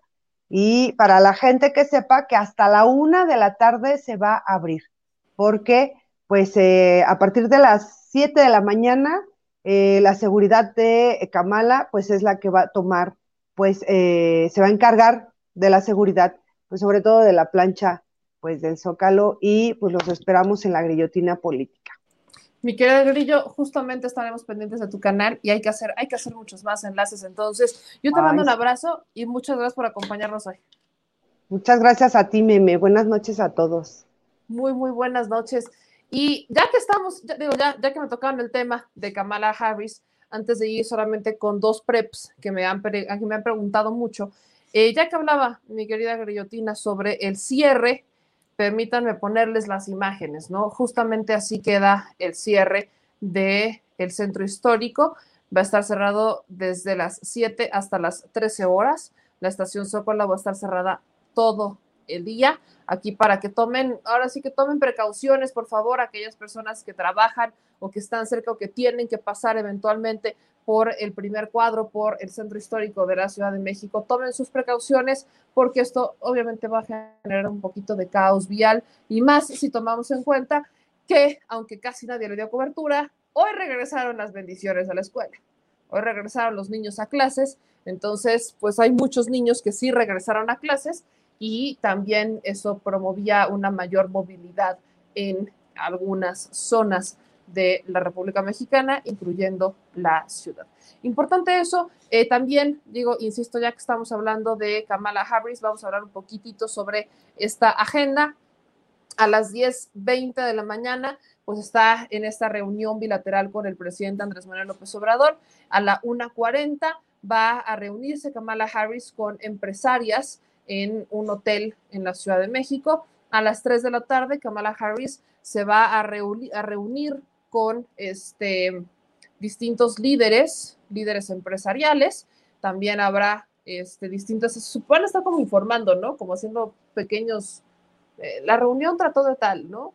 No va a ser ninguna pública, todas son privadas a puerta cerrada, pero eventualmente habrá algún comunicado de qué se habrá tratado, cómo transcurre la reunión entre Kamala y las mujeres empresarias y con también líderes empresarios. A las 4.35 de la tarde, este, Kamala Harris va a estar respondiendo algunas preguntas de la prensa. Este evento va a ser evidentemente con previa certificación de prensa, no van a poder entrar todos, no es como de, ay, voy a ir a preguntar a Kamala Harris, no, ya hubo una certificación de prensa, los medios certificados ya eventualmente irán a esta reunión con Kamala Harris y a las 5.30 Kamala Harris va a tener una reunión virtual con el personal de la Embajada de Estados Unidos en México, todo, todo a puerta cerrada, todo, absolutamente todo puerta cerrada. Habrá también la firma de un documento que será en la mañana, está, está lo que hablaba el presidente en la mañana, ¿no? Esta firma de documento de acuerdos migratorios entre México y Estados Unidos, particularmente con Kamala Harris. Ese es un poquito de la agenda. Insisto, todo va a ser a puerta cerrada, absolutamente nada va a ser público en el caso de la visita de la presidenta de Estados Unidos, Kamala Harris. Entonces, para que ustedes lo tengan ahí en pendiente y que lo estén viendo. No va a haber reunión con el Senado. eso ya se había cancelado, eso se canceló desde la semana pasada. Los senadores eh, no va a haber ese tipo de reunión a las que estamos acostumbrados cuando vino el presidente de Argentina o cuando vino el presidente de Bolivia. Bueno, eso no va a pasar acá. Todo con Kamala Harris, esa puerta cerrada. Absolutamente todo. Hubo un fuerte operativo de seguridad, como es tradicional con este, las visitas incluso a Estados Unidos. Para eso vino el de la CIA no hubo eso de es que vino a monitorear los trabajos, no, vinieron a coordinar la estrategia de seguridad para cuidar a la vicepresidenta de Estados Unidos en su visita, la primera visita que hace Kamala Harris a México, visita oficial que hace a México. Entonces, ahí estén pendientes de esta situación. En algunos de sus comentarios nos dicen eh, Marta MG, ¿y cómo van a llegar a la mañana los periodistas si van a estar este, cerradas las calles? Se nos cita antes, digo, a mí no me toca mañanera mañana, Cierran a las 7. Cierran a las 7. Entonces ya todos están en Palacio. La mañanera tiene que ser antes. Les voy a contar mi experiencia cuando fue el presidente de Argentina. Aunque no hubo un fuerte dispositivo de seguridad, como lo hubo, eh, como lo está para, para Kamala Harris mañana, se nos citó a las 5 de la mañana.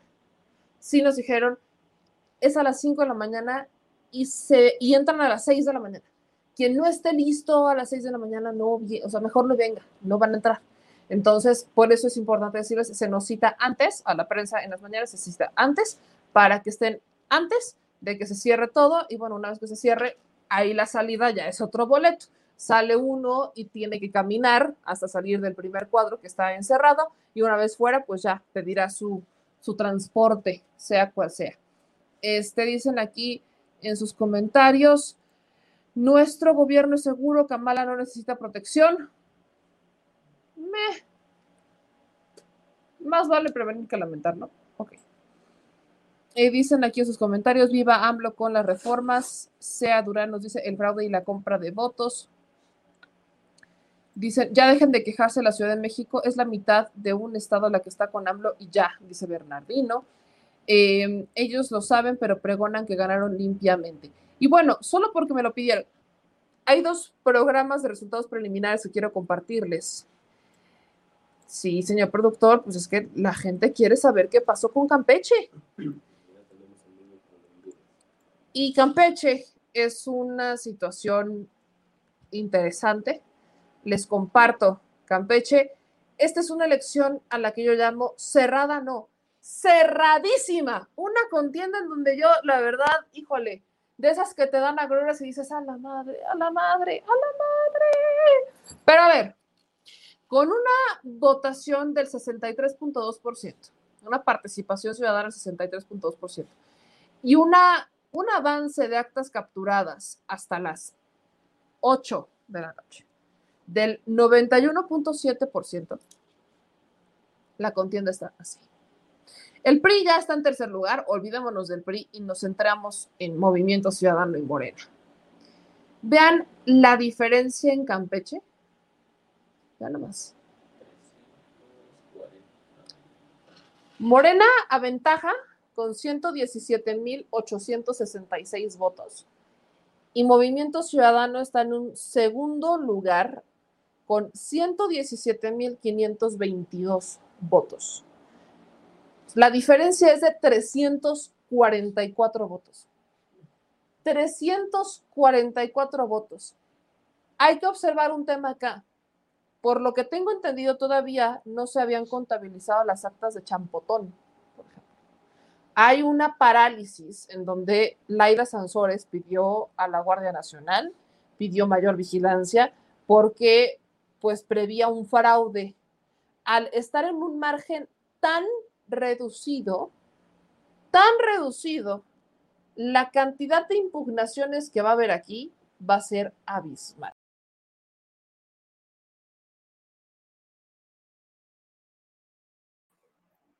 Se los digo por lo siguiente. Miren, la cantidad de impugnaciones que se van a dar con un margen tan reducido va a ser para que lo que no se ganó en urnas se gane en tribunales.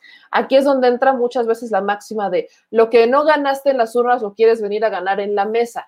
Eso es lo que Movimiento Ciudadano podría apelar, pero ¿saben quién también tendría que prever una estrategia similar? Morena, porque aquí van a empezar a apelar al tope de gastos de campaña.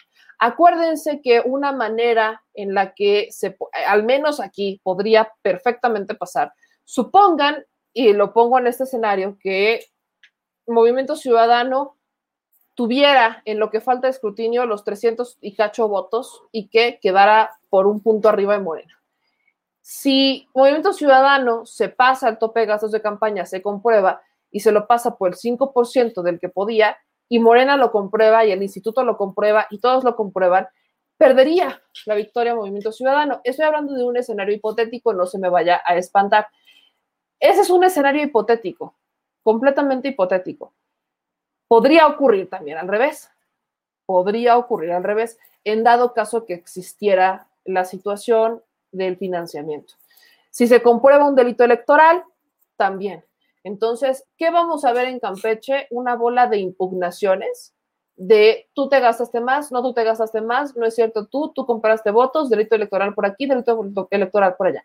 Eso es lo que vamos a ver porque está cerradísima. Estamos hablando de 344 votos de diferencia para una gubernatura. No es lo mismo eso, por ejemplo, en una alcaldía. En una alcaldía es tradicional ver 300 votos, 500 votos de diferencia. En una gubernatura esto está cerrado como la fregada. Entonces, vean ustedes cómo está el PREP. Esto es hasta las 8 de la noche. Este es el corte de las 8 de la noche.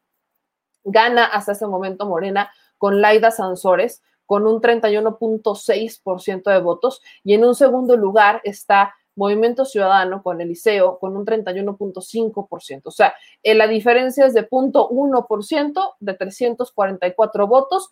Si esto se mantiene así, veremos mucho, mucho tema en la mesa por aquello de lo que no ganaste en las urnas, lo quieres venir a ganar en la mesa.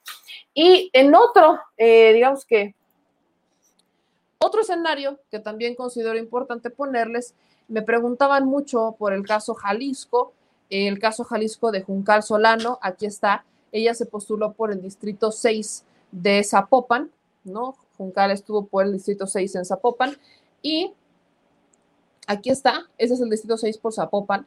Eh, Juncal obtuvo solamente 20.7% de votos. Movimiento Ciudadano obtiene ahí la victoria con este 43.7% de votos. Hay que decir que Juncal quedó en un segundo lugar. Ni siquiera el PRI, ni siquiera el PAN, ni PRD, ¿no? Juncal quedó en un segundo lugar en esta diputación por el Distrito 6 de Jalisco, Distrito 6 de Zapopan. Gana Laura Gabriela Cárdenas Rodríguez de Movimiento Ciudadano en la entidad. Eh, lamentablemente, bueno, Juncal, Juncal Solano no, no ganó. Y por último, mis amigos, vamos a ir al PREP de Tamaulipas porque este es un caso que creo que es vaya de observarse. Y sabes qué, producer, hay que checar si algo ha dicho el gobernador de Tamaulipas, porque aquí, aquí ya no veo que el gobernador de Tamaulipas vaya a celebrar felizmente. ¿Se le fue el internet? Ah, ok. Pues Morena gana diputaciones en Tamaulipas en un estado en donde ahorita, actualmente, el Congreso de ese estado, el Congreso que era panista, era, protegió al gobernador. O sea, el Congreso de Tamaulipas protegió del desafuero a su gobernador. Y ahora, acuérdense que el gobernador había obtenido un amparo para evitar el tema de su detención y todo esto hasta el día de hoy, porque hoy se supone que un juez tendría que decidir si le otorgaba este amparo, si procedía o no procedía. Pero el hecho, ya olviden lo que pasó, ya olvídenlo, olviden inmediatamente lo que eh, los diputados de Tamaulipas, de panistas, habían hecho hasta ese momento. Porque ahora el Congreso es de mayoría morena. 16 distritos los gana Morena en Tamaulipas, lo cual facilita el que puedan por fin homologar el proceso de desafuero que quedó pendiente en la Cámara. Imagínense nada más que tome protesta. Será unos meses más de diferencia. Meses más, menos, meses menos. No es lo mismo año y medio. No es lo mismo año y medio. Pero imagínense nada más que por aquí entren los diputados locales y digan, nuestra primera decisión es homologar el proceso de desafuero que inició el Congreso de la Unión. ¿Y qué creen? queremos que se vaya cabeza de vaca. Cabeza de vaca, ¿qué estará haciendo? Miren, incluso lo pongo en este escenario. Con toda la lana que desplegó, que para que lo salieran a apoyar cuando estaba en sus marchas por vamos a proteger la democracia y no sé qué, por todo lo que salió a hacer y eh, los trabajadores del ayuntamiento, pues, etcétera, yo creo que ya, ya no, se le fue a internet, ¿verdad? Y estará en McAllen o en Misiones. ¿Dónde estará? A estas alturas no sé dónde pueda estar el gobernador de Tamaulipas, cuando en la única, el, el único órgano que lo protegía de no poder terminar, más bien que lo protegía del Congreso de la Unión, que lo protegía del proceso de desafuero, el único órgano que lo protegía era el Congreso, su Congreso, que ahora ya no es su Congreso, ya no. Pelas. Miren qué distritos ganó Morena. Ganó el, el Mante. Esta es una mentada de madre para clase de vacas y secuaces. El hecho de que Pete Morena ganara el Mante, lo hemos visto con mi querida Marta Olivia, el Mante es como la base de operaciones criminal del secretario de gobernación o secretario de gobierno y de cabeza de vaca. Y el Mante, el distrito, lo gana Pete Morena. Altamira lo gana Pete Morena. Matamoros lo gana Pete Morena. Del Valle, Valle Hermoso, lo gana Pete Morena. Río Bravo lo gana Pete Morena. Reynosa lo gana Pete Morena. Nuevo Laredo lo gana Pete Morena. Victoria lo gana Pete Morena. Los distritos para diputaciones los, los gana Pete Morena. Vean esta dinámica. Ahora, en ayuntamientos el escenario es distinto. En ayuntamientos, efectivamente, ganan más ayuntamientos el PAN, el PRI, pero Morena no se queda tan atrás. ¿Qué ayuntamientos gana? Altamira gana Morena, Soto la Marina lo gana Morena, Victoria lo gana Morena. Victoria, ojo, Victoria, ahí el gobernador estaba postulando a una prima de su esposa. Impuso a una prima de su esposa que era la alcaldesa que entró al quite en Ciudad Victoria y que quería ahora sí postularse por la buena y que la eligieran. No la eligieron en Ciudad Victoria. También Reynosa es de Morena, Río Bravo es de Morena, Valle Hermoso es de Morena, Matamoros es de Morena, eh, el municipio de Gustavo Díaz Ordaz también es de Morena, Nuevo Laredo es de Morena. O sea, definitivamente no, no podemos decir, creo que también Ciudad Madero también es de Morena. Entonces, esto yo sí lo pongo sobre la mesa, nos hace pensar que hay, hay muchas cosas que podrían estarse moviendo por aquí. Estos son algunos de los preps. Yo solamente pronostico que, híjole, mis amigos, hay una, hay una circunstancia brutalmente divina que hace que esta situación, aunque me dice Francisca, aunque no nos gusta el candidato, gana Morena, eso es restarle poder al gobernador y solo voy a poner una cosa sobre la mesa. Ojalá, y yo le digo, ojalá, ojalá, y no veamos candidatos o diputados de Morena vendidos a los intereses de cabeza de vaca. Hemos visto eso mucho en otros estados. Yo solamente esperaría que en el caso, y lo digo en el caso particularmente de Tamaulipas, en donde el Congreso lo protegió y ahora perdió el Congreso, yo solamente espero que ahora este Congreso sí se atreva a hacer lo que no habían hecho los demás. Espero de verdad que se atreva este Congreso a homologar el proceso, a desaforar a su gobernador, a no, a no protegerlo. Esto es lo que creo que deberíamos de estar pensando que deberíamos de estar haciendo este llamado. Considero completamente importante que hagamos, que hagamos justamente esta alusión al tema. No vayamos, no, adelantemos, no, no adelantemos vísperas, pero creo que hay, creo que hay, hay cosas que, por, que claro que podemos, que podemos adelantar. Y mis amigos, aquí, solo ya para poder cerrar e irnos a descansar, porque mañana tenemos muchas cosas que hacer, vea, señor productor. Este, me dicen que el Instituto Nacional Electoral ya le dio la victoria a Laida Sansores. Les voy a decir una cosa, el instituto no puede dar victorias ahorita a nadie. A nadie.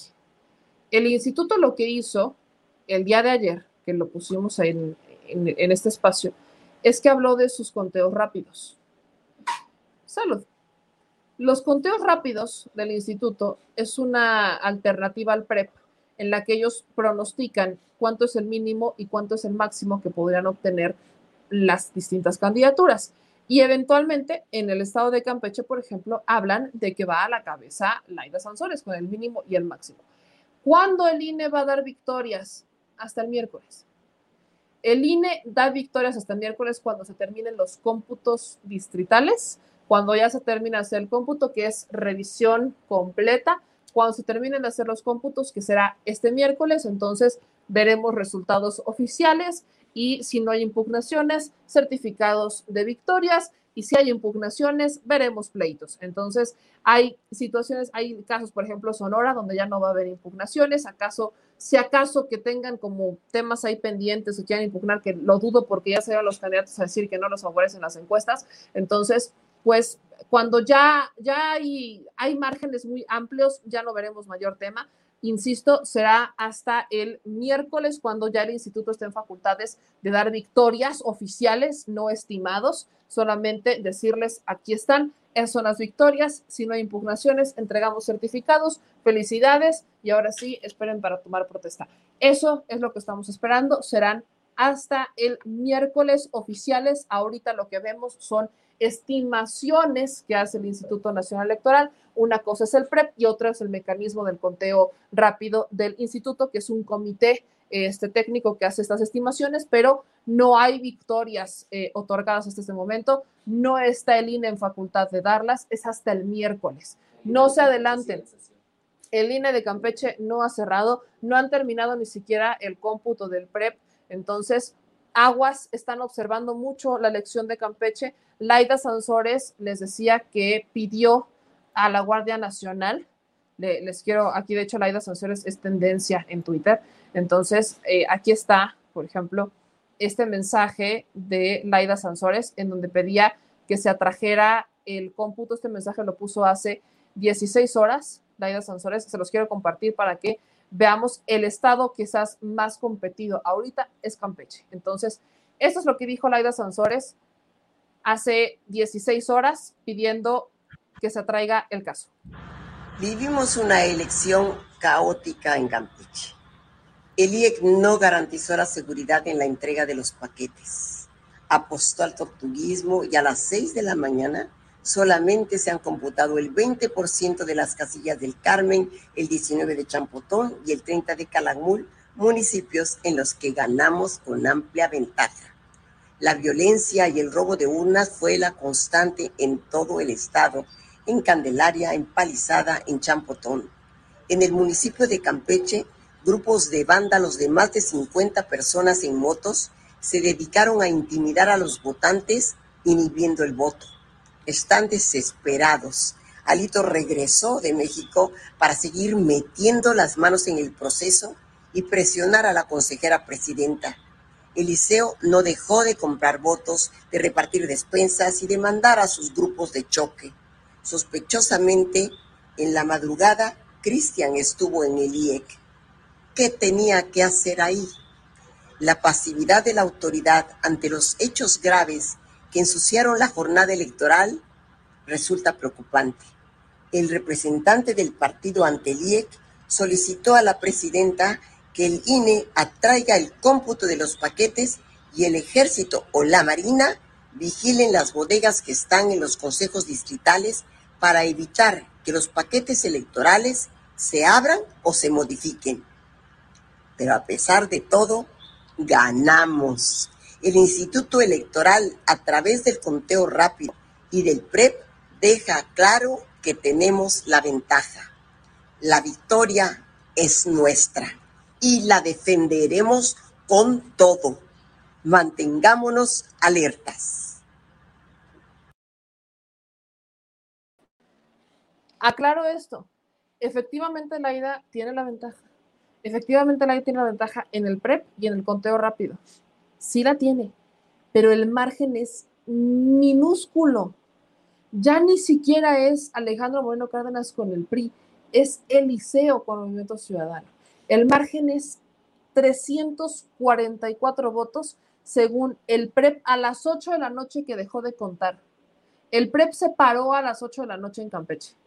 Esto quiere decir que hay una falla porque no han terminado de contabilizar, están en el 91% de las actas. Ni siquiera estamos hablando del, 97.8 que porque se robaron una a una, no, estamos hablando del 91% de actas que están pendientes. Entonces, aquí, aquí sí tenemos que observar lo que pasa en Campeche. Es hasta el miércoles cuando se puede dar oficial la victoria del Instituto Nacional Electoral cuando terminan los cómputos distritales, que es otra, es un conteo aparte del que se lleva de los cómputos que se están haciendo en este momento y del conteo rápido. Es muy distinto a lo que se hace del PREP, el PREP de donde se alimenta de la sábana, de la sábana de las casillas, de la sábana electoral, son unas hojas largas que se van digitalizando, en donde es la copia de cada partido político, es una copia del partido político, una copia del funcionario de casilla y una copia del INE. Entonces se pone eso en la sábana y de eso se alimenta el PREP.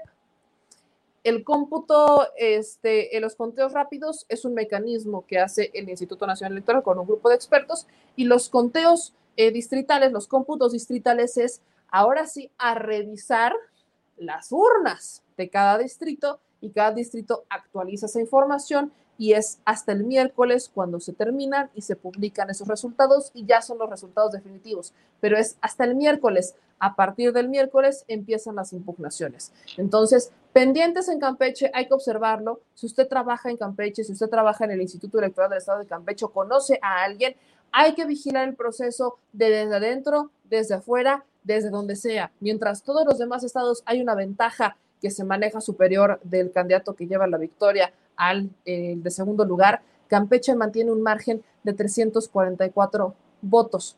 Hay que estar pendientes hay que observar. Y el miércoles, mis amigos, el miércoles tendremos resultados oficiales y ya alarmaremos, ya alarmaremos de pedo. Dice Liliana Saldívar, te falta contar al PT.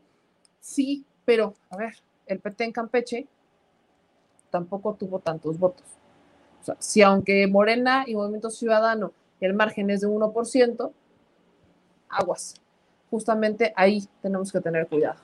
Es chiquitito, es chiquitito eh, Rafa Herrera no sé por qué dijo que es oficial, desconozco por qué dicen los demás lo que dicen, las reglas son claras, es hasta el miércoles. Si bien es cierto que en el PREP y en los cómputos distritales y en el conteo rápido el margen de diferencia puede ser de punto uno o punto dos y no eh, cambia la balanza cuando tenemos una, una contienda tan cerrada, pero tan cerrada, ahí te cuando la contienda es tan, pero tan cerrada, mis amigos, ahí sí tenemos que tener mucho ojo. Digo, desconozco por qué Rafa dice lo que dice, no he visto lo que dice Rafa, pero yo estuve en los consejos distritales en Puebla y fui representante de partidos políticos ante el INE. En una contienda tan cerrada hay que tener mucho cuidado. La regla, lo repito, es clarísima. Hasta el miércoles se dan los resultados definitivos porque terminan los cómputos distritales. Es hasta el miércoles. Ahorita es resultados preliminares. Yo no he visto, y lo digo en serio, yo no he visto, y eso también, un cómputo distrital que sea muy distinto al PREP o a los conteos rápidos. No los he visto. El margen mantiene la tendencia. Es decir, si en el PREP y en el conteo rápido la tendencia era de que le daba la victoria, por ejemplo, en este caso, que le daba la victoria a Laida Sansores y no a Eliseo, pues entonces es muy probable que en el cómputo distrital sea así, que es la última verificación del INE. No cambia mucho la tendencia. Yo no he visto un solo escenario en donde cambie la tendencia de que en el PREP y en el conteo rápido este, se tenga una, un resultado y que en los cómputos distritales que se entregan el miércoles, que son los oficiales, se tenga otro. No lo he visto. no recuerdo un solo caso, pero aquí en Campeche estamos hablando de un margen muy chiquitito, muy chiquitito. Entonces, el margen tan reducido es lo que preocupa y preocupa porque no hay una observación en algunas casillas, porque no se atrajo y no se protegió bien el traslado de algunas urnas y eso es lo que está denunciando Laida, que ahí podrían o embarazar las urnas o desaparecer votos, reducir el margen, hacer movimientos y ahí podría estar un fraude electoral.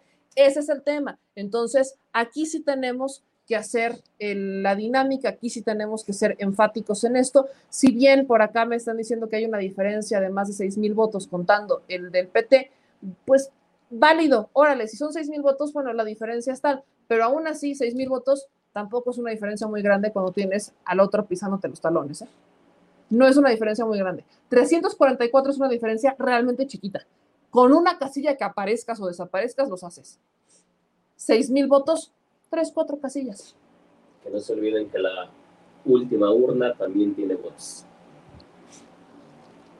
Estamos hablando de un 91% del conteo del PREP. 91.7 del conteo del PREP. Aguas, no se confíen, porque a veces por confiarse, a veces por confiarse terminan mal, te terminan saliendo mal las cosas. No estoy diciendo que no haya ganado Laida, estoy diciendo que hay que observar las elecciones, hay que observar lo que está pasando en Campeche. El margen es extremadamente chiquito entre los candidatos, ya ni siquiera es el PRI, ni siquiera, no, no hay mayor diferencia en el tema. Miren, acá, déjenme ver si no, no ha habido actualización, no ha habido mayor actualización. Aquí está el PREP de Campeche con los votos de coalición, PT Morena, 123.741 de PT Morena contra 117.522. El margen de diferencia, estamos hablando de 33.2% para Laida Sansores y 31.5% para Eliseo Fernández. Jalo, perfectamente de acuerdo. En tercer lugar queda PAN PRI PRD.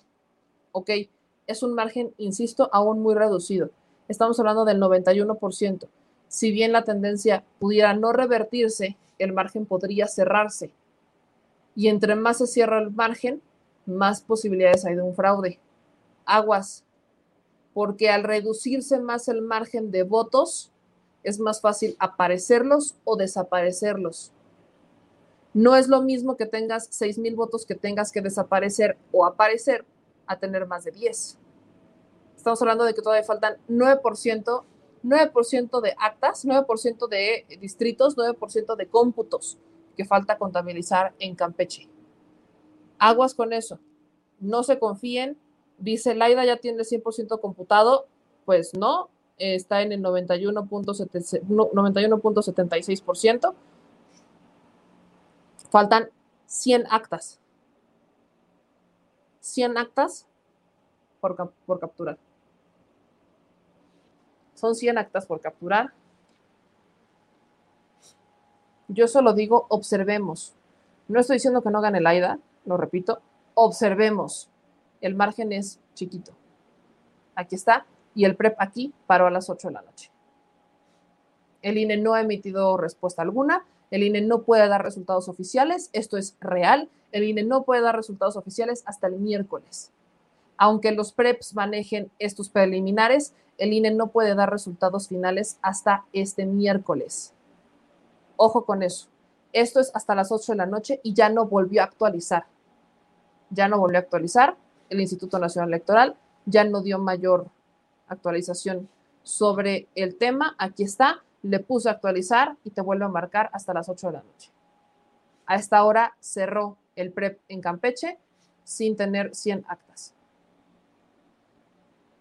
tómenlo en cuenta, tómenlo en cuenta, mis amigos, para estar este, pendiente. Dice Rosa, muy pendejos los, de, los que contabilizan cuando Campeche no tiene tantos ciudadanos.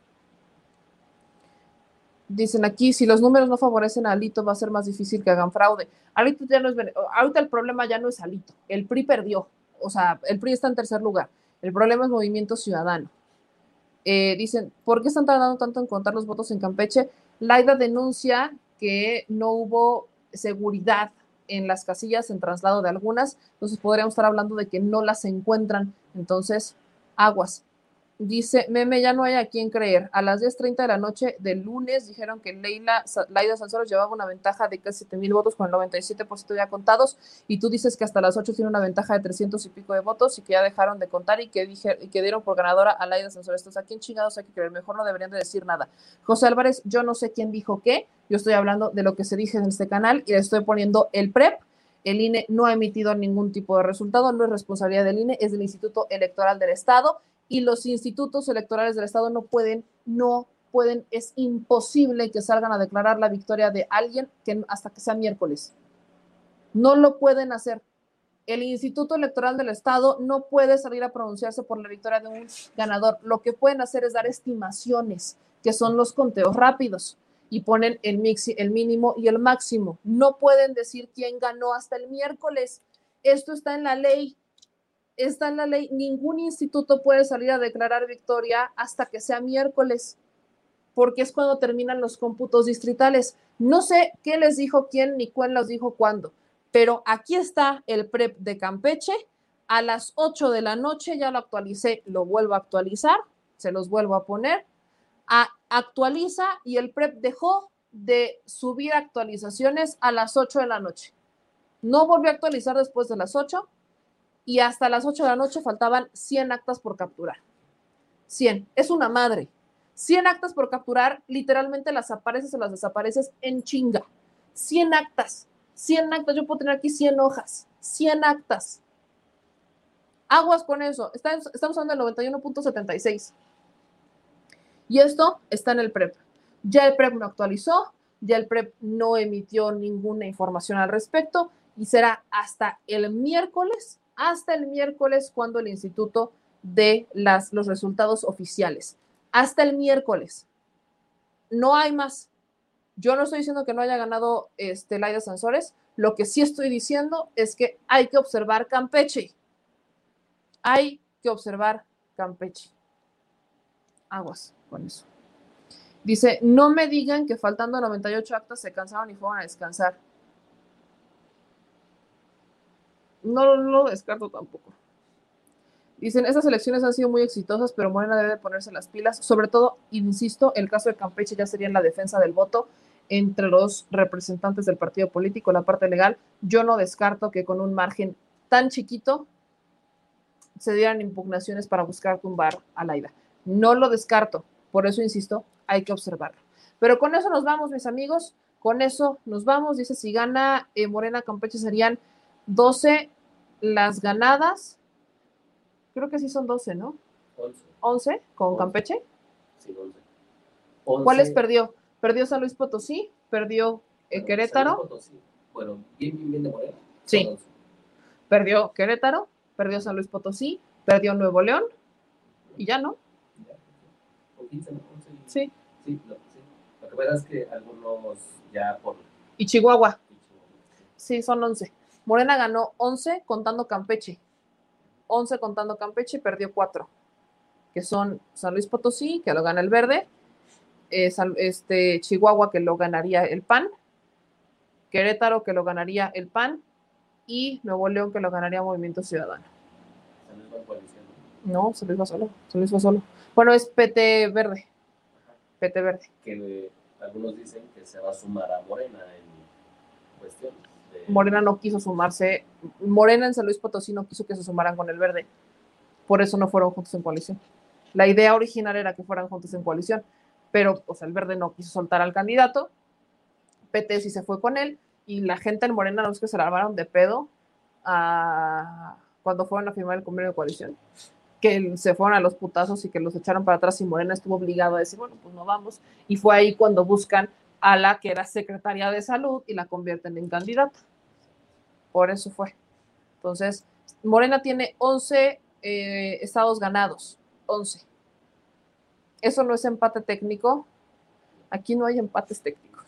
Los empates técnicos están en las encuestas. Aquí no hay empates técnicos. No, ahora sí que no pueden desempatar. No, no, hay, no hay empate desempatar, pues. No hay. Y a observar. Esperemos, observemos y hasta el miércoles se declaran ganadores oficiales. Hasta el miércoles. Así que insisto, esto todavía no se acaba. Y todavía no se acabará después, porque después de declarar victorias, en márgenes muy cerrados habrá impugnaciones. Así que esperen, esperen, porque la guerra apenas empieza. No creo que los 11, eh, que en al menos 10 de los que ganó Morena impugnen, porque los márgenes son muy amplios. Campeche es otra historia. Por eso insisto, observemos Campeche. Me despido, mis amigos. Nos vemos mañana. Gracias a todos los que estuvieron con nosotros manitas arriba, cáiganse con las manitas arriba, los pulgares arriba y todos los comentarios aquí abajo, por favor. Entonces, muchas gracias a todos y cada uno de ustedes. Me dice, ¿el PT en San Luis Potosí no va con Morena? Sí, sí fueron, fueron juntos. Hasta donde yo me quedé. ¿Con Morena? Con PT, PT y San Luis Potosí. Sí fueron juntos. PT y Verde fueron juntos en San Luis Potosí, no con Morena. Eso es lo que, porque estoy leyendo el comentario de este Danite que el PT en San Luis no va con Morena. Ah, pues sí, el PT en San Luis no fue con Morena, no, fue PT Verde. Morena no estuvo en la coalición, ahí fue PT Verde, ¿cierto? Según lo que dijo Noroña, ese estado se va a sumar en la política al lado de Morena. No, lo que dijo Noroña es que como la coalición nacional es verde PT Morena, pues también tendríamos que tomar en cuenta al verde a la victoria como una victoria de Morena yo diría, ni madres. No, eso fue verde PT. Morena no ganó ahí. Entonces, gracias. Gracias a mi querida Fifichaira, dice Botzanga, Guanajuato. Guanajuato, con gusto, mañana, mañana vemos más de estos preps, entonces mañana vemos mucho más de los preps pendientes, pero muchas gracias a todos por sus comentarios. Les mando un gran abrazo y a todos ustedes por estar con nosotros. Gracias a los que nos mandaron superchats, gracias a los que se suman con nosotros. Acuérdense que este programa también lo encuentran en Spotify, Apple Podcast, SoundCloud y iBox para que lo escuchen como podcast. Y nos vemos en Twitter y nos vemos en el detrás de la mañanera, por supuesto, mañana a las 10 de la mañana. Les mando un beso a todos ustedes, descansen. Adiós.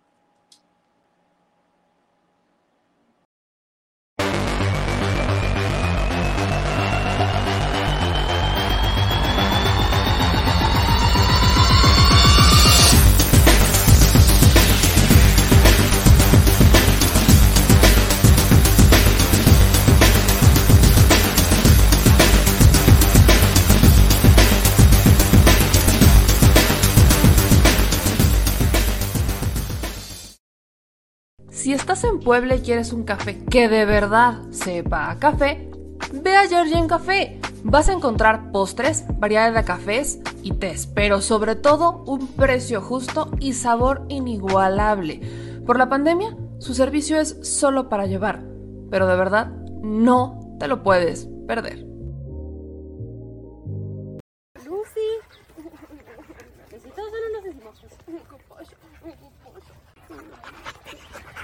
Sipi. También chiquitos. Y la que está tomando agua. Y el blanquito que está aquí. Bueno, como cafecito clarito. Ay, no chino, no. ¿Por qué? ¿Por qué así?